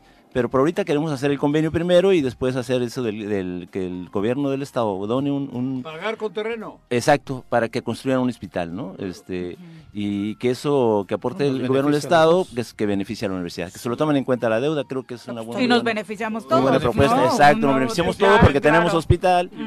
Una- Nuestros jóvenes de medicina tendrían más campus clínicos, nuestros jóvenes de enfermería también. Entonces todo el mundo nos beneficiaríamos también. Rector, estás en el- la negociación también con los sindicatos. Hay un posible emplazamiento. Yo veía que con algunos habían recorrido hasta el 31 de marzo, pero vi alguna manifestación la semana antepasada. Eh, sí, precisamente hoy este año nos toca revisión salarial con el Sindicato de Trabajadores Administrativos y eh, revisión salarial y contractual con el Sindicato Académico, de Trabajadores Académicos. Con los dos, sí, cada año, pero este se turnan, ¿no? El año próximo les toca nada más revisión salarial a académicos y contractual y salarial a los administrativos. Pero hay diálogo. Eh, hay diálogo, hay diálogo, yo todo el tiempo lo he dicho, este, creo que nos escuchan cada vez que nos este, sentamos este, para pues plantear la situación, ¿no? Esto lamentablemente pues dependemos del presupuesto federal, básicamente, este, el incremento que nosotros otorguemos nos los, nos los dicta la Secretaría de Educación Pública. Nosotros ahí, la verdad, si por nosotros fuera, pues ofreceríamos un incremento mayor al que nos indica la SEP, pero también estamos nosotros pues limitados, ¿no? Por la situación financiera. Particularmente en tu gestión han sido solidarios los sindicatos con la situación económica. Muy solidarios, muy solidarios. La verdad, yo todo el tiempo este, he estado muy agradecido con nuestro sindicato de trabajadores académicos, sobre todo durante la pandemia. este, nunca bajamos la guardia. Muchos, pues, como dice Juanjo, de nuestra, de nuestra camada, de nuestra edad, no sabíamos este, usar Ay, los- tú eres mucho las, más joven, Rector. no sabíamos utilizar las plataformas, por ejemplo, para dar clases virtuales. Este, le entramos todos, ¿no? Para este, aprender estas nuevas ¿De herramientas. qué año eres? Del 56. Joder. Se ve mucho más joven, pídele No, la pero receta. se ve mucho ¿eh? mejor. Pídele la receta. Seguro que tienes alguna prima que quiere a la, a la universidad, cabrón. Ahí andamos, ahí andamos. Oye, doctor. Es el 56 igual que yo. Y dale el dato de la cremita, Juan. Ah, sí, sí, sí, él no te la paso. güey. Le pasa la cremita. No, no, se ve joven. Pásame Se ve, no, se, ve- se ve joven, Juanjo, se ve joven. Oye, rector, la- el Congreso del Estado te dio un incremento en este año en la votación del presupuesto. Sin embargo, el Ejecutivo recurrió a una controversia que dijo que no era en todos los términos. Exacto. ajá. Pero eh, el tema de la universidad el- eh, está dentro de la controversia que mete el Ejecutivo o si con esta controversia, si la acepta ahorita la Suprema Corte, te pasa a dar un raspón en lo que Eh, percibían o lo que podían recibir. Tengo entendido que no, que no está impugnado el tema de la universidad ni del Tribunal Superior de Justicia y algunas eh, instituciones, eh, sobre todo autónomas, no, no están incluidas en la impugnación. Y aparte, nosotros ya firmamos un convenio con el gobierno estatal y el gobierno federal, que es el, el subsidio ordinario de este año. Entonces ya se firmó como lo aprobó el legislativo. O sea, el, ej- el Ejecutivo envió la propuesta y el Legislativo, la verdad, lo aprobó. Este, incluso hubo un poquito de incremento. El, el Legislativo lo aprobó con el 30% y el Ejecutivo lo mandó con el 29.3%, Ok. ¿no? De incremento con respecto al año pasado. Pero si ustedes se acuerdan, el año pasado pues no tuvimos este incremento tampoco porque Porque no hubo no hubo, ajá, no hubo este, pues no, pues no se aprobó, no se aprobó el, el presupuesto. ¿Y si está Entonces, cumplido la meta del 3% de...? eh, no, eh, ahorita nos aprobaron el 2.6. eh, bueno, ahí va, este, ahí va ah, acercándose. Ah, Ahí va, ahí va. Y la idea es que pues este, esta iniciativa pues este año esperemos que, que progrese también, eh, pero siempre y cuando pues haya acuerdo ¿no? entre el legislativo y el ejecutivo. Y en Este, esa para que- perspectiva, ¿piensas ya o ya hiciste números de cómo vas a dejar la universidad? Porque es el último, eh, hablando en la materia económica, porque es tu último año. en- Sí, sí, sí, la meta es precisamente si se llega a aprobar eh, que la iniciativa de ley del 3.0, ¿sí? Ujú.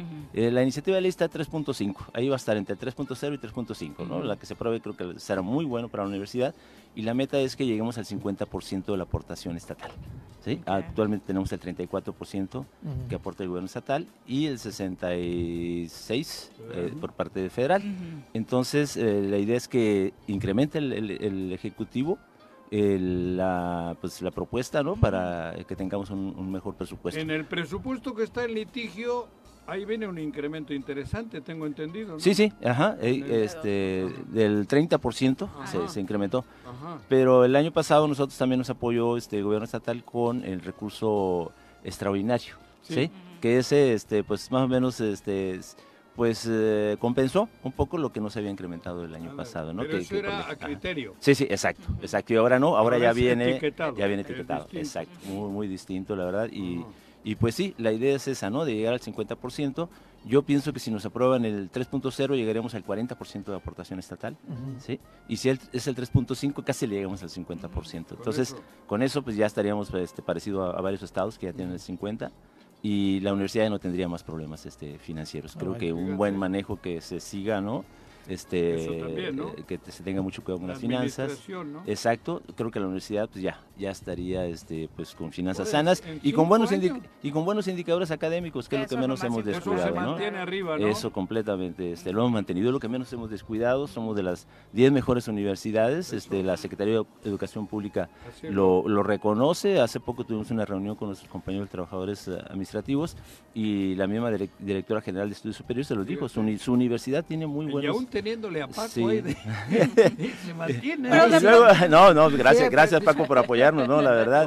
Sigue con el Este, chiste, doctor, no le hagas caso. Es- es- Pero de pronto es algo que no valoramos a, a- Sí, a sí, nivel sí, local, exacto. ¿no, rector? Y sí, exacto. y- Y, de hecho en esta presentación este, hici- hicieron una comparación. La directora dice, no, que Guerrero y que Morelos.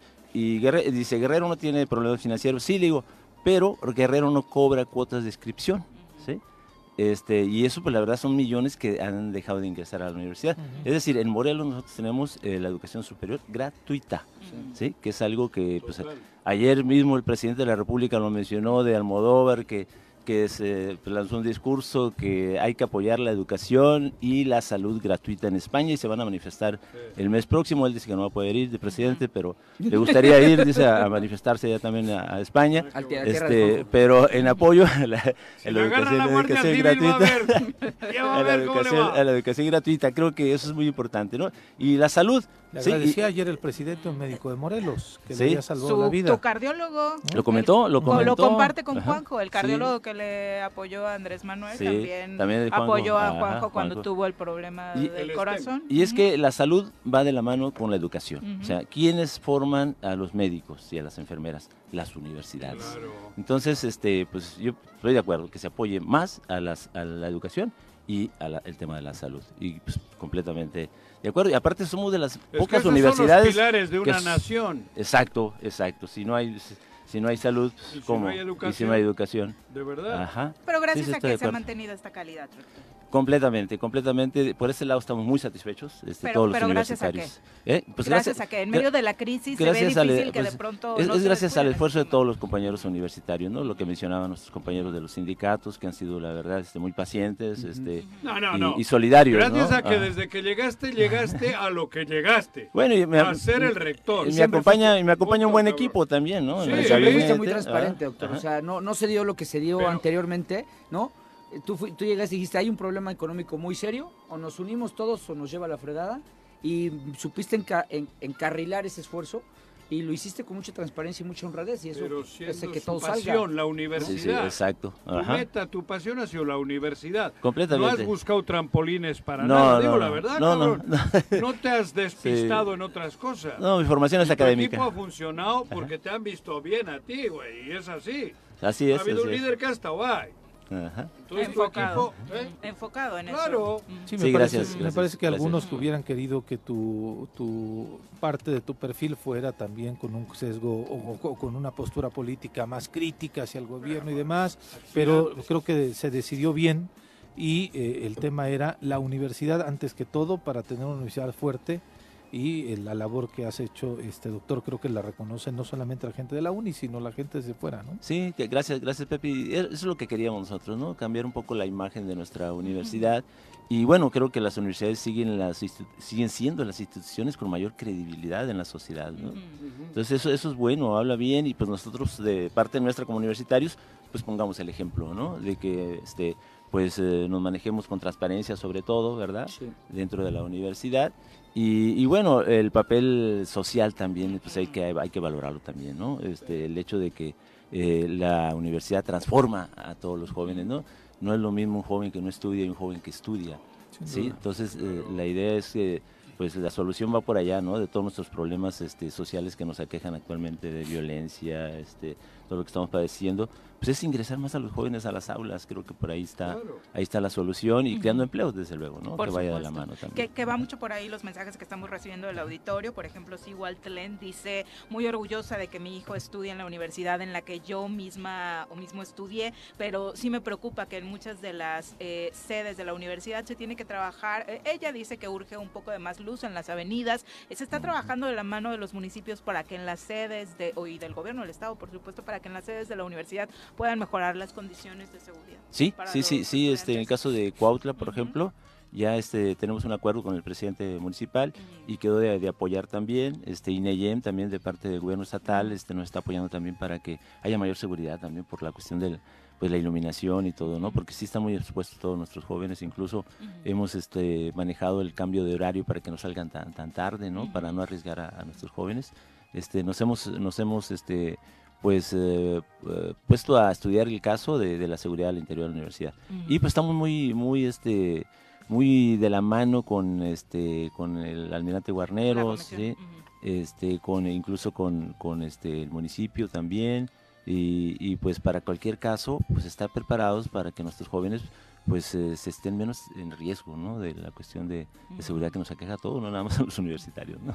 Rector, mencionaste que en fe- septiembre se emite la convocatoria para quien te sustituya. Así Eh, será. en septiembre eh, la Junta de Gobierno exactamente publica la convocatoria abierta para, para pues, cualquier universitario que cumpla con los requisitos, pues adelante se puede inscribir. Ajá. Oye, doctor, ¿y cabe la posibilidad de que haya acción afirmativa? Como ya lo hubo en alguna ¿Qué facultad. es eso? Que te marquen que ahora como históricamente ha habido rectores, Ajá. ahora Eso de ahora afirmativa es a huevo. No, no estoy, la traducción. estoy Sí. preguntando, ¿no? O sea, una No, acción por eso afirmativa, pregunto, la afirmativa es que... Sí. o sea, que solo salga convocatoria para un género. Ajá, eso, eso. Este, mujer huevo. No, en este caso pues va a salir abierta, ¿no? Y, y en el caso mío, ¿no? Pero cu- cuando yo participé, pues participó una mujer también, ¿no? O sea, sí, ajá, la doctora Lorena Noyola. Claro. Entonces, este, ha estado abierto también a las convocatorias. De la misma manera saldrá esta nueva convocatoria y se podrán inscribir este, las mujeres que estén interesadas, ¿no? Las universitarias que estén interesadas. La convocatoria es completamente abierta, ¿sí? Y, y ahí pues que haya transparencia y eso lo, lo maneja pues la Junta de Gobierno, ¿no? No lo maneja Rectoría, la Rectoría no, no mete las manos, ¿no? Y es un proceso transparente y lo más que deseo yo es que pues eh, pase de manera pacífica eh, y que demostremos madurez eh, universitaria, Que ¿no? el que llegue o la Ajá. que llegue que sea por el bien de la universidad. que Exactamente. es la única meta, ¿no? Y que siga el proyecto académico, ¿no? La Que que Junta, la. Junta de Gobierno emite la terna y ya el Consejo Universitario es quien elige. Es quien elige, precisamente. ¿Más o menos cuándo es la Universitario. En noviembre. Ok. Que en en el noviembre ya, Consejo- ya hay Y este... tomaría posesión el... En diciembre, yo, Diciembre, yo este sí. termino el 4 de diciembre. A 4 de diciembre. De hecho, yo terminaba en marzo, nada más que se adelantó. Se adelantó Ah, un poco. te tocaba eh, me tocaba en 24. marzo del, do- ajá, el del 24. Ah, Pero, Pero se se- adelantó el, el se fue de proceso. candidato. Sí, ajá. El anterior. Este, y el, sí, pues se fue. de Sí, sí, sí, es cierto, es cierto, No es estoy, no ni echándole antes. grilla ni Por- nada. fue el que partido, pasó. además. Además, El que no eh, aparece. decía yo, en el Consejo Universitario, la gran integración es que gra- la mayoría de, ca- de unidades académicas está liderada por mujeres. Es por ello que llama la atención esta convocatoria de lo que decía Paco también. La Sí, composición del voto, las mujeres pueden tomar una determinación importante. Sí, de hecho, el colegio de, de directores está for- conformado por la mayor parte de directoras. Así es. Los directores son, son minoría. Y pues la idea es que sea democrática la, la- la elección ¿no? del nuevo rector rectora para nuestra universidad y que siga y que siga el plan del proyecto académico para nuestra universidad, ¿verdad? Y que siga siendo las mejores universidades es lo que más desearía yo, ¿no? El perfil, por El supuesto. perfil, de, ajá, desde luego. Y por otra parte, pues este también este quería mencionarles que en abril, el 15 de abril, celebramos nosotros el 70 aniversario de nuestra universidad. Ah, ¿qué ¿Y tal? qué vamos Sí, a hacer 70 para años. celebrar a los Pues, venaditos, eh, venaditas? los venaditos, venaditas. Mira. Se formó una comisión en el Consejo Universitario. Esta comisión pues va a ser este pues todos los Entonces es del 53. 53. Ajá, así es. Ajá. Está más viejita que nosotros. sí. Y, mira. Pero con más prestigio que tú, Joaquín. Más prestigio que yo tiene el franelero que está ahí afuera. ah, no, por supuesto. Pero de hecho, este, pues en Morelos se quería iniciar con un instituto científico literario en la época de Porfirio Díaz. Pero en esa época Porfirio Díaz, Díaz dijo, no, no, en Morelos no, no hay tanto intelecto. Así lo expresó. Por eso Y- nos y, cae y- mal y don no se llevó a cabo, Cabrón. fíjate, en Ahora 1871. Mm. Y este y bueno, se formó el- el- el- la universidad en 1953, anteriormente se formó el Instituto de Estudios Superiores, ¿sí? aquí en, por Morelos, donde está la, la Casa de la Ciencia. Y en el 53 este, tuvimos nosotros este, la formación de la universidad sin autonomía, porque la autonomía la adquirimos después. De hecho, el año pasado celebramos el 55 aniversario De la autonomía. de la autonomía y en, y en este año este pues el 70 aniversario de nuestra universidad este la verdad lo cual nos da mucho orgullo sí aportando aportando siempre el tema de la educación en nuestro estado de Morelos eso nos da mucho mucho orgullo Te van a y lo queremos un boletito de lotería. no de hecho ya ya de hecho ya ya ya, ya está ya está palabrado Sí, ya Si no te está. presento yo, Margarita, Creo que no necesita. ya está ya está yo te la presento. ya ya está la- Ay, me la- imaginé, no sé Sí, y está bien para, para celebrarlo, Claro. aparte Sí, con sí, actividades este, académicas, científicas, culturales, ¿no? Queremos este, O sea, sí va a haber, sí va a haber un- una serie de festejos. Sí, sí, sí, lo- por lo- sí. El- sí, sí, sí, Padre. para que no pase desapercibido Sí, y pues claro. están cordialmente invitados, ¿verdad? Para que nos acompañen en este festejo del 70 Abril. aniversario. El Abril. 15 de abril. Ajá. Perfecto. Sí, Pues sí. estaremos pendientes y por ahí nos visita Rector. Rector Sí, sí, para claro que sí. Quiero recordar. decir que ahora de corazón que qué bueno que tienes, que hay en la universidad. No, gracias por apoyarnos. Gente este, como Paco, gracias, eh, era broma. Más vale malo conocido que bueno por conocer, cabrón. ya, ya inventó, ya mintió, ya me dio unos madrazos y ahora me quiere sobar. Pero de lo que sí te digo, que antes de que que llegar tú, dijo eso. No es cierto, rector, no es Y nos sentimos muy orgullosos en el Tesoro Matutino de tener varios catedráticos y además Sí, egresados de la UAM, Sí, ¿no? varios los de cuales ellos. pues, le- les damos las gracias por apoyarnos, ¿no? Con toda su experiencia. Ah. Ay, vienes un, un poco de- chistín hoy. ¿Cómo arrancó la semana? ¿Dónde estudió Jorge Mit? En la UAM. Es egresado nuestro, eh, es egresado nuestro. claro. Pero, sí. se tituló. Sí, claro. ¿Sí? No sé. No, Yo hablo de los que estudiaron. Nat Carranco es de su generación y nos dijo que sí, los dos salieron. No, no, y estudió con Mari, claro que estudió. Yo le pregunto, ¿se tituló? Bueno, Ricardo Tapia. Pero bueno, Sí, pero Ricardo ya es doctor. es Sí. catedrático. Yo no hablaba de Yo nada más pregunté eso. Yo sí estoy titulado, ahí está mi cédula profesional. Me puedes ver en profesiones, ahí estoy. Como decíamos antes de entrar al aire, estamos cerrando el primer mes del año, pero los objetivos que se marcó para este 2023, año de cierre de su gestión, rector, ¿cuáles fueron? Pues eh, consolidar, ¿no? Consolidar la parte académica, la parte financiera, la parte de infraestructura, de obras. Este, queremos, pues ya casi, termin ya casi terminamos con todos los edificios que se dañaron por el sismo. ¿Qué ¿sí? falta? Eh, falta una parte de la unidad biomédica, eh, Ok. técnicos este, laboratoristas y de biología, eh, pero ya, ya van, van muy avanzados. Lo demás, el edificio principal, la verdad, ustedes Es han visto, chulada. creo que luce mucho a nuestra, Sin nuestra duda. universidad y este es- pues, fue un diseño de nuestros profesores de arquitectura y estudiantes de posgrado, lo cual nos da mucho, con mucho orgullo.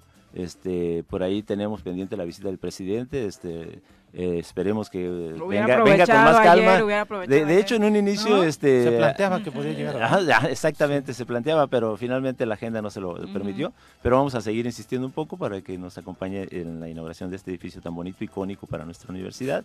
Y bueno, este Prepa Jojutla también ya tenemos este, terminados este, los los edificios dañados, este puente de Ixla, sí, todas las eh, de- sedes y subsedes que se dañaron, pues ya también, este, pues ya ven cómo recibimos una- también dos problemas muy fuertes que nos pegaron, pues fue el sismo y fue la pandemia. La ¿no? pandemia. Sí, pero creo que ahorita ya la universidad pues ya está retomando su, su rumbo como, como debe de ser, este, y sobre todo privilegiando siempre la parte académica. ¿no? ¿Qué mensaje final le envía a la comunidad Que, universitaria? que sigamos unidos como universitarios, este, como hemos estado hasta el momento, para que sigamos saliendo adelante y que nuestra universidad, pues hay que quererla, hay que seguirla queriendo nuestra universidad, porque pues eh, uno como rector pues ya termina su gestión, pero la institución sigue, ¿sí? Que sigamos apoyando la institución y que la sigamos queriendo, estando siempre unidos. Perfecto. Claro que sí. Pues muchas gracias, rector, por acompañarnos. Ah, Gracias a ustedes. buenos días. Gracias a no se te ustedes. olvide la cremita, Juan ahorita. Luego te la paso. 8 con 43, Ándale. volvemos. Para la cara, por ahí. 8 con 47 de la mañana, vamos a nuestra clase de Derecho con otro catedrático de la UAM. Yo de leyes no sé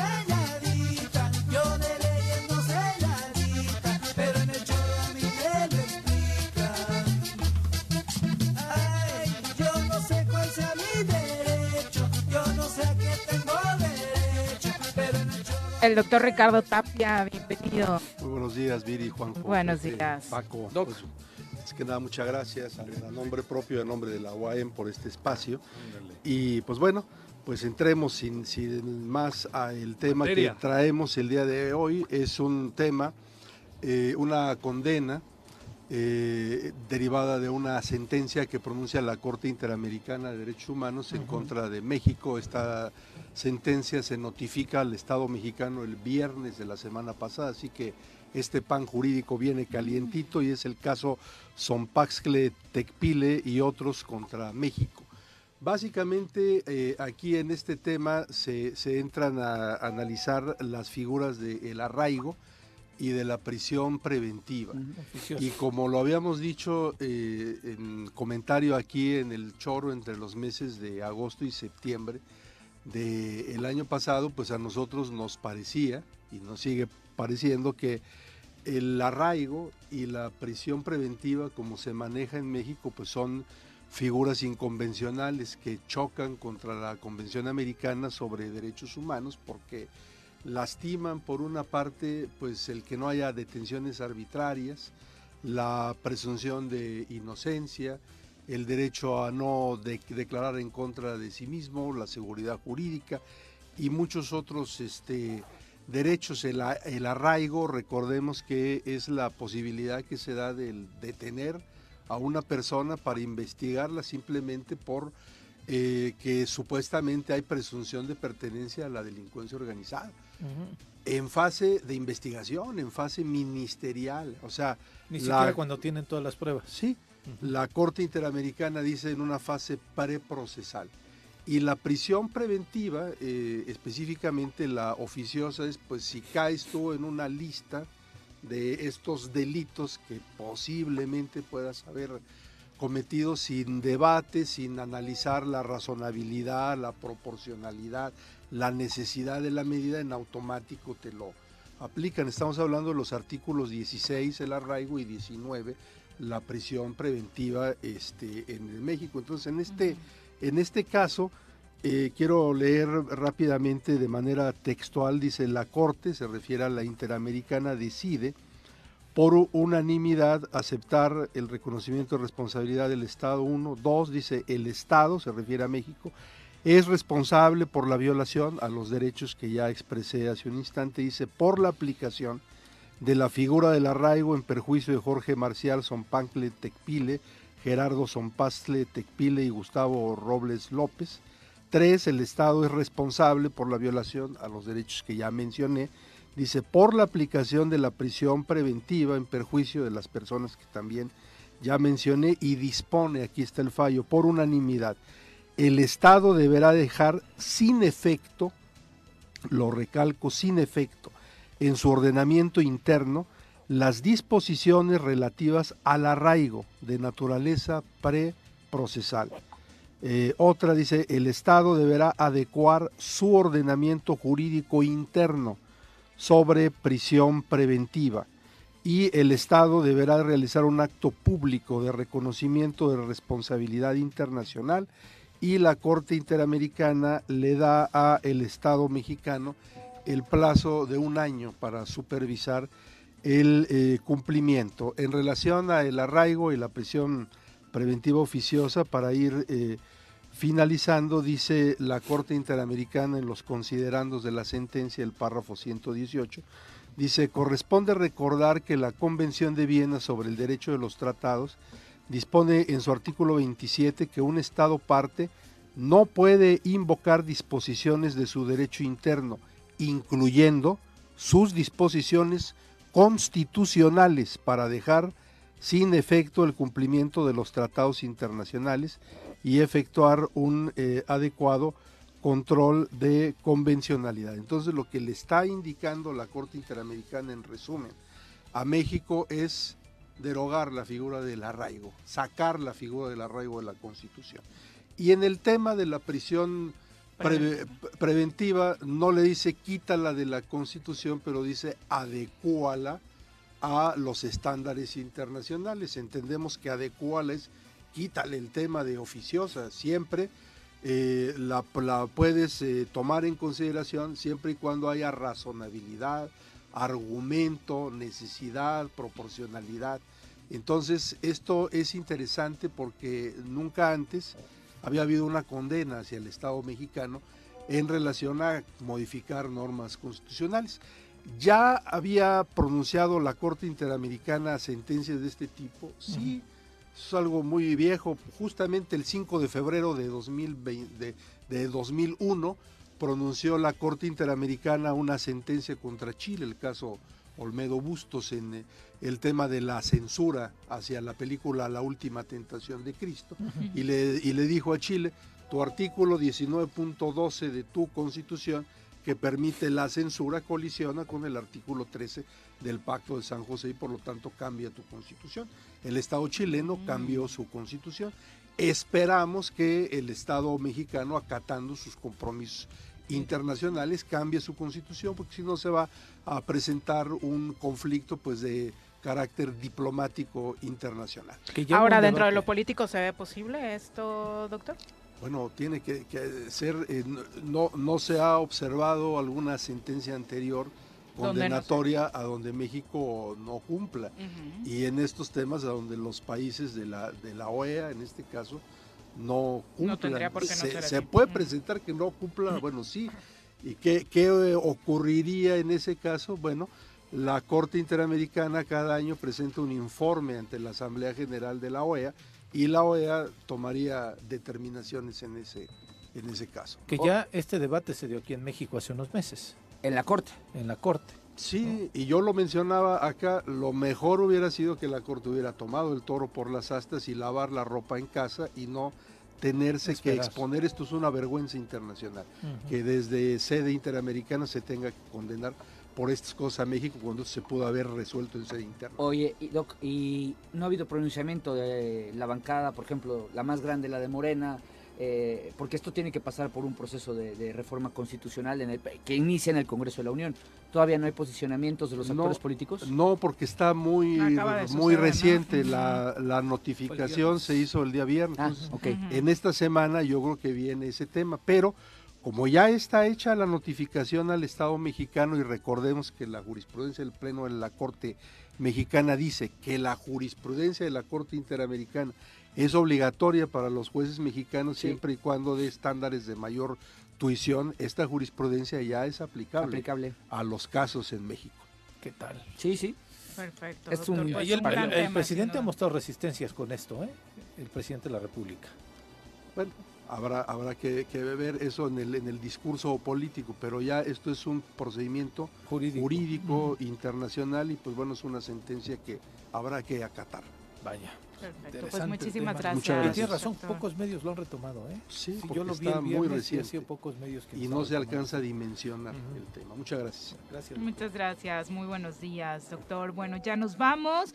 Eh, está la etapa final de la NFL, ¿no, Paco? Cuéntanos. Ayer un par- dos partidos muy controvertidos, ¿eh? La cagó, ¿no? Eh, es que... Un jugador. eh, ¿Quién la sí, sí, sí, sí. Lo que dice ¿Su Jorge es- resumen Sí, de las es que finales? el segundo partido, el segundo partido estuvo muy bueno, cardíaco el de Bengalís Kansas y una un empujón muy fuera de lugar del defensivo de Bengalís le da a Kansas la posibilidad de ponerse en zona de gol de campo y con ese gol de campo ganan. Y fue un error garrafal de concentración, de terrible lo que hizo el, el defensivo de Bengalíes, termina llorando como Magdalena en el juego porque sabía su error, pero fue muy controvertido ese partido por muchos errores arbitrales, para que vean que no solamente en el fútbol soccer pasa. Bueno, son las finales de conferencia y están ava- avanzaron. ya al Super Bowl. Kansas City por la americana y Águilas de Filadelfia por la nacional. Ok, perfecto. El Super Bowl es en dos semanas, la semana que viene es de descanso, es el Pro Bowl y pues en dos semanas el Super Bowl, que es el evento más visto en el mundo. Y Rihanna en el medio tiempo, Rihanna que va a estar tiempo. espectacular seguramente. Siempre ella, es un ella gran sí show. te gusta, Juanqui. Está así. buena. Es una mujer muy guapa y aparte eh, tiene un tono de piel que a ti te encanta, Ah, entonces ¿sí? es de Jamaica. Uh. Y sí, la verdad es una mujer ¿No, has visto- hermosa, no conoces a Rihanna, por Dios hermosa. santo? Rihanna, güey. Bueno, Bueno, en dos Yo ando con semanas... Ulises y en la cabeza Ulises. En y- dos semanas la conocerás, por lo pronto. Juanjo está preocupado porque en el sorteo para la Copa del Rey le tocó cruce, hay derby vasco y hay clásico, el Real Madrid contra el Barcelona y el Osasuna contra el Athletic de Bilbao. Ah, buenas semifinales, ¿eh? ¿Tus pronósticos? Joder, yo Madrid creo Osasuna. que- ¿Eh? Madrid Osasuna. Pues probablemente. ¿eh? Anda muy fuerte los Asuna. No, yo creo que va a ser el Barça. es copero. El Atleti es copero, es el más copero de todos. Es la cuarta semifinal al hilo que lleva. Sí, sí, sí. Es increíble, pero bueno, si nos toca contra el Barcelona a la final, si es que llega el Atleti va a estar difícil, porque siempre nos vacunan, cabrón. Últimamente. Pero te ves en la final. O sea, Pues yo- este cruce, yo sí, sinceramente. Digo, yo sí me veo en la final, porque es copero el Atleti y es a dos partidos. Primero juegan en Pamplona y luego en Bilbao. Y ahí pesa mucho. Es el estadio más, más motivador de, de- de todos, güey. Entonces sí, el Atleti juega con su público y suele remontar situaciones difíciles. Pero, bueno, los Asuna están en un gran momento. Va a estar ellos- bueno, están buenas las Sí, semifinales. total, la Copa ha crecido mucho por el nuevo sistema este que ha implementado el Sí. güey este del- de la federación. Es interesante el, y es un poco lo que se debería hacer en México. Que que la no Copa volviera a tener esa importancia. Pero la Copa tiene un ¿no? premio porque el campeón va a la UEFA. Sí. Sí, aquí O les sea, da flojera a todos jugar la Copa porque no sirve para nada, ¿no? Churro y Bueno, vamos a ver, porque ahora acuérdense que ya México vuelve a competencias sudamericanas. Eso, Antes sí iba a la Pero lo de la. Copa ¿Eh? no te da Antes sí ningún- iba a la Libertadores. ¿El de la No, Copa? sí. Antes No. la Copa, sí. Sí, Sí, sí, sí. No me acuerdo. Te eso- daban medio boleto. No, a Conca Champions. Sí, ibas a Conca A Conca Champions. A. Libertadores, Sí, ¿no? bueno, había un premio. Libertadores no. El de Copa nunca iba a Libertadores. Libertadores Déjalo, cuando llegamos a semifinal nosotros sí estábamos a punto de Libertadores. Mm, O No, una ya Copa no estaba Libertadores. No, era Conca Champions. Conca Pepe. Champions. No, Un tema con ya tiene Conmebol. mucho que... Pero hay que vincularlo, ¿no? Sí, Ahora que yo creo que si va a venir un calendario así, yo creo que ya meter una nueva copa va a saturar mucho el calendario de, de los futbolistas, ¿no? Sin duda. Pero bueno, así la situación. Ojalá se retomen estos buenos proyectos en México. Ya nos vamos ¿Tienes antes de despedirnos. Nuestra felicitación para nuestro querido amigo colaborador, John Pérez, que hoy está de manteles largos. John, muchas felicidades. Felicidades, Muchas John. gracias por formar parte del equipo. Ojalá que el jefe te dé un enorme regalo. Un regalote, Sí. hoy, un ¿no? Regarrote. ¿Regarrote has dicho?